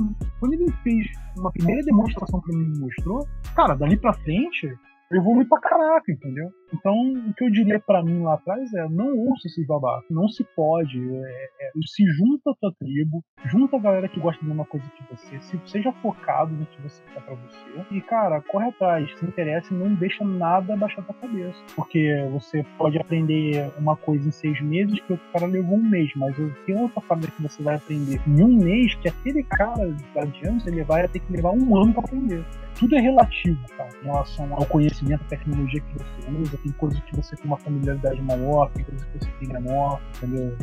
Tudo, tudo varia de pessoa para pessoa. Então você não pode ficar se julgando porque você conhece um cara que é melhor que você, ou porque você está competindo com alguém no seu trabalho que é muito mais avançado que você. Não faça isso. Não coloque ninguém num pedestal e não ouça nenhum babaca. Essa seria a maior dica que eu daria pra mim. Mas eu sempre acho que esse tipo de coisa é meio inútil. Eu falo isso muito com meus amigos. Ah, se você pudesse voltar no tempo, dar uma dica pra você mesmo lá atrás. Aí eu respondo pra ele que eu, não, eu mesmo não me ouviria. ah, ninguém ouve, cara. É normal, pô todo mundo aqui ouviu dos pais, né? Poupa seu dinheiro, não bebe, não sai. Então você faz, né? não, não deixa pra estudar na última semana da prova. Quantas vezes você já ouviu? É um cara do futuro. No mesmo momento. Pra te avisar. Alguém que já passou por isso, tá te avisando ali, mas não. É, a minha dica maior é confia no seu mano. Você tá afim de trabalhar com isso, você se sente bem fazendo isso. Não, é, não faça por dinheiro, não é a grana. Dinheiro você ganha até trabalhando com sucata. Você, você, eu tive um tio que vendia cocô para fazer adubo. Ganhou dinheiro. Eu tive uma amiga que o pai dela ficou rico vendendo gordura de restaurante. Colhia, colhia gordura de restaurante para fazer produto, enfim, para reciclar gordura. O cara teve a ideia de pegar uma Kombi e ir atrás de restaurante e ganhou dinheiro. Ficou rico. Então, assim, dinheiro dinheiro é o problema. Todo mundo está correndo atrás de dinheiro. Eu não vou falar que dinheiro não é um problema. Não vou ser hipócrita. Dinheiro é um problema. Todo mundo quer uma solução para ganhar dinheiro, tá? Mas isso pode estar dentro de diversos contextos. Você pode ganhar dinheiro de diversas formas. Tem oportunidade para se ganhar dinheiro em tudo. Então, não faça TI só pelo dinheiro. Porque assim, para você fazer dinheiro em TI, você tem que ser um cara interessado, que estuda, que quer resolver problemas, porque você TI é uma ferramenta. A TI não é o produto, TI é uma ferramenta. Você pode abrir uma consultoria com 100 desenvolvedores. Se o cara chegar e falar, hum, não sei, cara, eu quero abrir um e-commerce, mas, pô, aí você vai lá e faz o mesmo e-commerce que todo mundo faz, porque ele pode baixar o projeto pronto, cara, você não vai ter muitos clientes no futuro. Entendeu? Então você tem que olhar, pô, cara, eu comecei de quê? Ah, eu vendo tal produto. Pô, e como é que esse público funciona? E como é que se vê a identidade visual? E como é Aí você querer resolver o problema do cara, de botar o produto dele na internet, criar um Instagram para ele, fazer um acompanhamento, tá, e agregando valor a isso, agregando seu, ao seu trabalho, ao trabalho dele, aí você tá resolvendo um problema. Você está se interessando pelo problema do cara, você está resolvendo para ele. Aí é a funcionalidade dele. Então, eu acho que é isso. Essa é a grande dica se é por grana, só grana, não faça, mano. Parece clichê, a não vai dar certo, porque você está olhando a consequência antes do objetivo. O teu objetivo é resolver a vida de alguém, o teu objetivo é tornar a vida de alguém mais fácil, tornar alguma tarefa mais simples ou Entendi. automatizada, alguma coisa assim. Você está querendo resolver alguma Entendi, coisa. Entendi, cara. Assim embaixo que realmente, se você não se faz você algo que você realmente gosta, que você quer estar ali, você não vai fazer bem feito, né? Esse é o maior problema.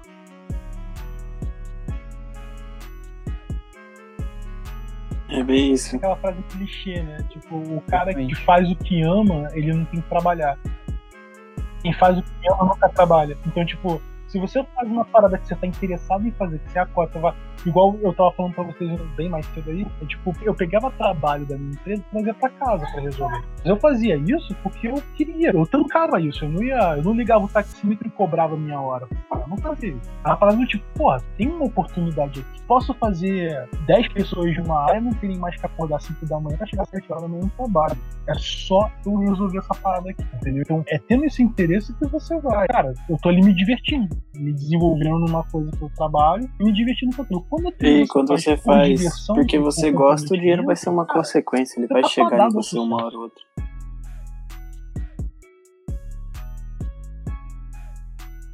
ele vai chegar. Se ele é mais ou menos, aí, ah, pô, tem programa agora em PHP ganha mais. Tem programa agora. em- Isso é um ajuste de rota. Isso é um ajuste de rota. Agora, o problema é, cara, ah, só se eu for programador eu vou ganhar dinheiro, então eu tenho que ser programador. Cara, você vai ser um programador, você pode ser até bom eu não tenho como dizer isso antes, mas que você vai ser um cara que para você botar um ponto e vírgula num documento você vai cobrar um centavo e você não vai ser muito bem visto por isso, sabe? Tipo, tudo você tem que ganhar dinheiro em cima, tudo vai ser por grana porque você se quebrou de estudar para ganhar dinheiro, tá? Cara, você não vai ser bem visto. Você já não vai ser um cara que as pessoas vão querer trabalhar. Entendeu? Eu sei disso porque eu, eu tenho amigos que são programadores de carreira, cara, de programação. Eu tenho amigos desses que, cara, tu bate um papo com um cara, o cara já chega pra você, ah, abre o hangout aí, bora ver esse negócio. E tem caras desses que, ah, mano, pô, tu vai ter que contratar alguém pra ver isso e tal. Entendeu? Tipo, não vê uma vontade de verdade, nem de ouvir o problema que você tem. Engraçado, parece que eu tô falando uma coisa que não existe, então eu vou só lembrá-los. Achando que tá no Reddit e no Stack Overflow. Tem um monte de caras fazendo isso que eu acabei de falar. Dedicando um tempo pra entender o problema de alguém e pela ciência ali, pela paixão que tem ao trabalho. ajudando à a comunidade, né? Fazem ali o negócio de graça. Não estão pedindo 100 dólares de ninguém. É, essa parada é bem, é bem legal. Eu tô num grupo de Python no WhatsApp. E, cara, tem pessoas ali geniais. E todo dia tem um cara novato lá. Galera, não tô conseguindo fazer tal coisa. Aí fica mó silêncio. Então, de repente, um cara entra lá. Pô, mano, entra aqui comigo aqui no Hangout. Dá um link no Hangout. Entra aí e me explica teu problema. Eu já fiz isso N vezes. Tem um grupo no, no Facebook de MySQL. Cara, o que tem de estudante lá falando, galera, pô, tem uma questão aqui do meu teste aqui, ou tem uma questão aqui do curso que eu não tô conseguindo desenvolver. Aí eu vou lá, pô, cara, ó, entra nesse link aqui, vamos resolver essa parada junto. Sabe?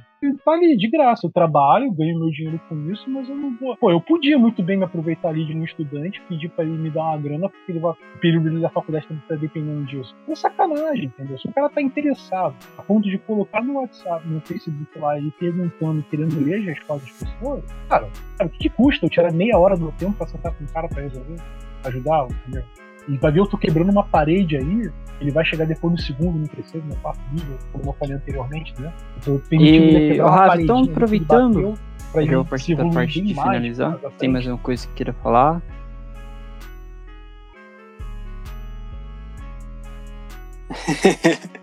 Boa Não dica. Ótima dica. Ou delete from somewhere. Nunca. Nunca. E outra coisa, se você é iniciante em banco de dados e vai fazer delete ou update, faz o seguinte, faz o seguinte. Desliga o autocommit que se você deletar alguma coisa você consegue fazer um rollback. Procure isso no Google, mas o MySQL, muitas vezes a IDE que você está usando vem com o autocommit ligado e o SQL Server também. O Oracle, não lembro de nenhum editor que tem autocommit ligado. Mas que eu sempre usei o Toad e o Toad não tem. Bom saber, cara, Tá porque nem eu sabia Mas disso. Se você tá Essa começando um do, do autocommit, eu vou dizer que eu sabia, mas quando eu fazia proc, alguma coisa assim, sempre no final dela tinha um rollback, pelo menos nas primeiras tentativas.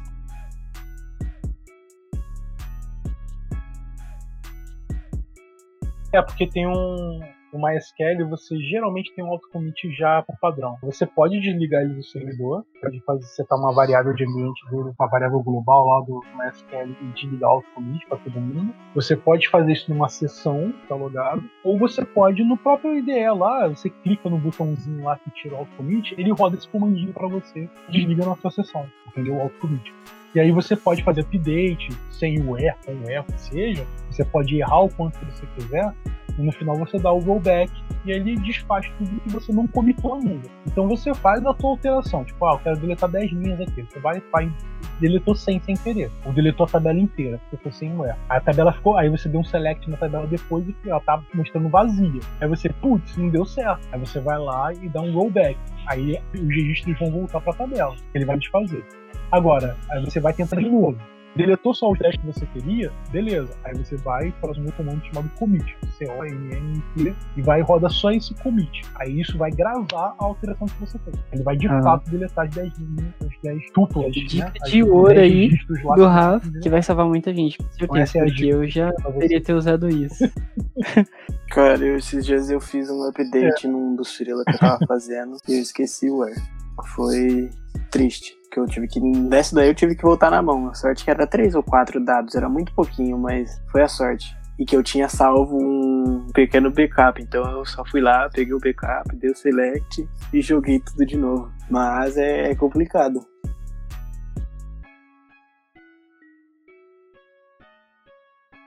Uma última coisa que é muito boa é você escrever uma query comum select, asterisco, from, tabela tal, where, isso, isso, aquilo, já querendo, tendo por objetivo nessa query, ver o que você vai deletar.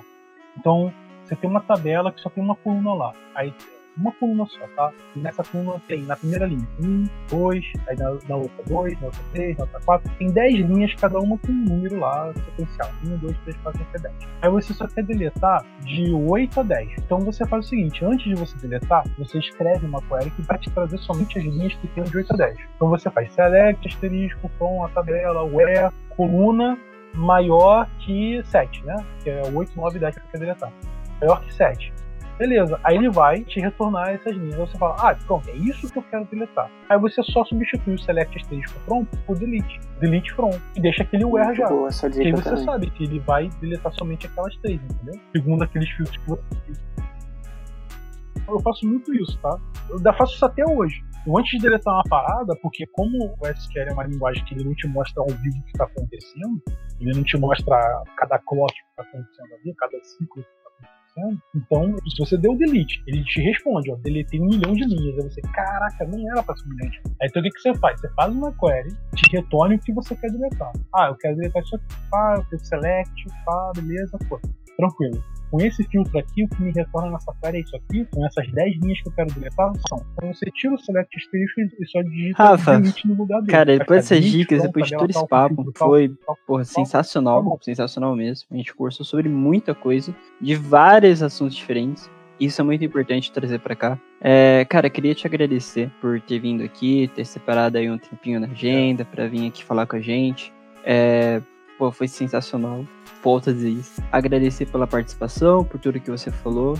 Obrigado mesmo. Cara, as portas aqui vão estar sempre abertas aí pra quando você quiser voltar, com certeza.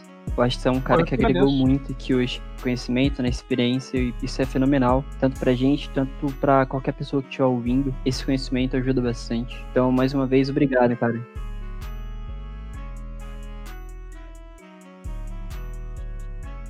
Eu que agradeço. Obrigado mesmo, Rafa. Muito legal o projeto de vocês aí. Foi do cacete. Eu mesmo. A gente bate um papo de novo. Ah, Vini, eu lembrei, cara. Teve um caso parecido com esse que você contou do cara que tava pedindo ajuda no WhatsApp, o primo dele. Tinha uma garota que era super arrogante, não tava com tempo pra trabalhar. Ela arrumava briga até com o chefe. Só que tinha uma parada, ela resolvia tudo. Tudo que, porra, caia na mão dela, cara, era solucionado. E a gente achava estranho que quando a gente ia conversar com ela e pedia pra explicar, era assim, a gente perguntava de uma forma bem honesta, sabe? Pergunta honesta? Caraca, cara, como é que você vê isso aí? Me, ensina aí como é que vê esses pro- problemas desse tipo. E ela, ah, cara, olha só, quando tiver, você manda pra mim que eu faço, tá? Ela era muito arrogante. Eu lembro que quando eu entrei na empresa, eu fui ver um cliente lá, eu comecei a resolver um problema do cliente, nem lembro o que era. Aí ela, cara, faz um negócio, não mexe nada disso não que você vai fazer besteira, deixa pra mim. Aí eu, caraca, tá. Aí todo mundo, não, fica tranquilo, ela é assim mesmo e tal. Quando a gente foi ver que ela tava ligando, na época tinha um VNC, compartilhava tela, e ela ficava no Nossa. telefone como se ela tivesse um cliente, tá ligado? Mas na verdade era o namorado dela. E o namorado dela trabalhava numa outra empresa de outsourcing e tal. Era um outsourcing. Ele era uma consultoria mesmo. E o cara era muito sinistro, ele era muito bom. Um cara muito bom mesmo. E aí o cara resolveu o problema por ela. Ela ficava ali explorando o namorado dela. Cara, vê esse negócio pra mim. porque Ela estava dando trabalho pro moleque. E o cara ficava resolvendo com ela pelo Caraca. telefone. Ela compartilhava a tela com ele. Falava, falou, clica aqui, clica Com ali, vai disso, porque, né? Poxa, Aí quando descobriram, cara, mandaram ela embora. Cara, eu não lembro, eu acho que não deram justa causa não. Porque como a nossa Não. empresa não Eu não sei. Acho que vocês não conhecem isso, né? Colocation. Sabe o que é isso? O, co o colocation eram data centers em que a empresa contratava para deixar o servidor lá dentro. Então, o colocation é o seguinte: eu tenho um serviço meu, tá? Eu tenho um servidor de, sei lá, de um web server, tá? Eu quero ter um servidor do meu site. Aí eu comprava uma máquina, montava a minha máquina, instalava o site nela, fazia tudo, fazia toda a instalação, tudinho.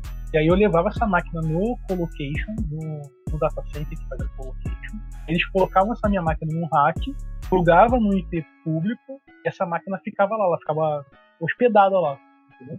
Isso era o colocation. O cliente te dava a máquina dele, você colocava lá e você segurava que essa máquina ia backup, que ela ia estar sempre com a memória RAM um dia lá, se estragar alguma peça você repõe, e sempre ia ter energia elétrica, sempre ia ter internet. Enfim, a sala era até a prova de explosão, tinha um gás lá que tirava o oxigênio do ar se pegasse fogo a sala da contaminação, caraca, tudo super organizado. Tinha alguns clientes que construíam um skate. Era tipo uma jaula que só podia entrar quem era permitido entrar ali para mexer no servidor. Então ficava limitado o domínio físico ali para ficar as máquinas. Cara, isso não sabia não.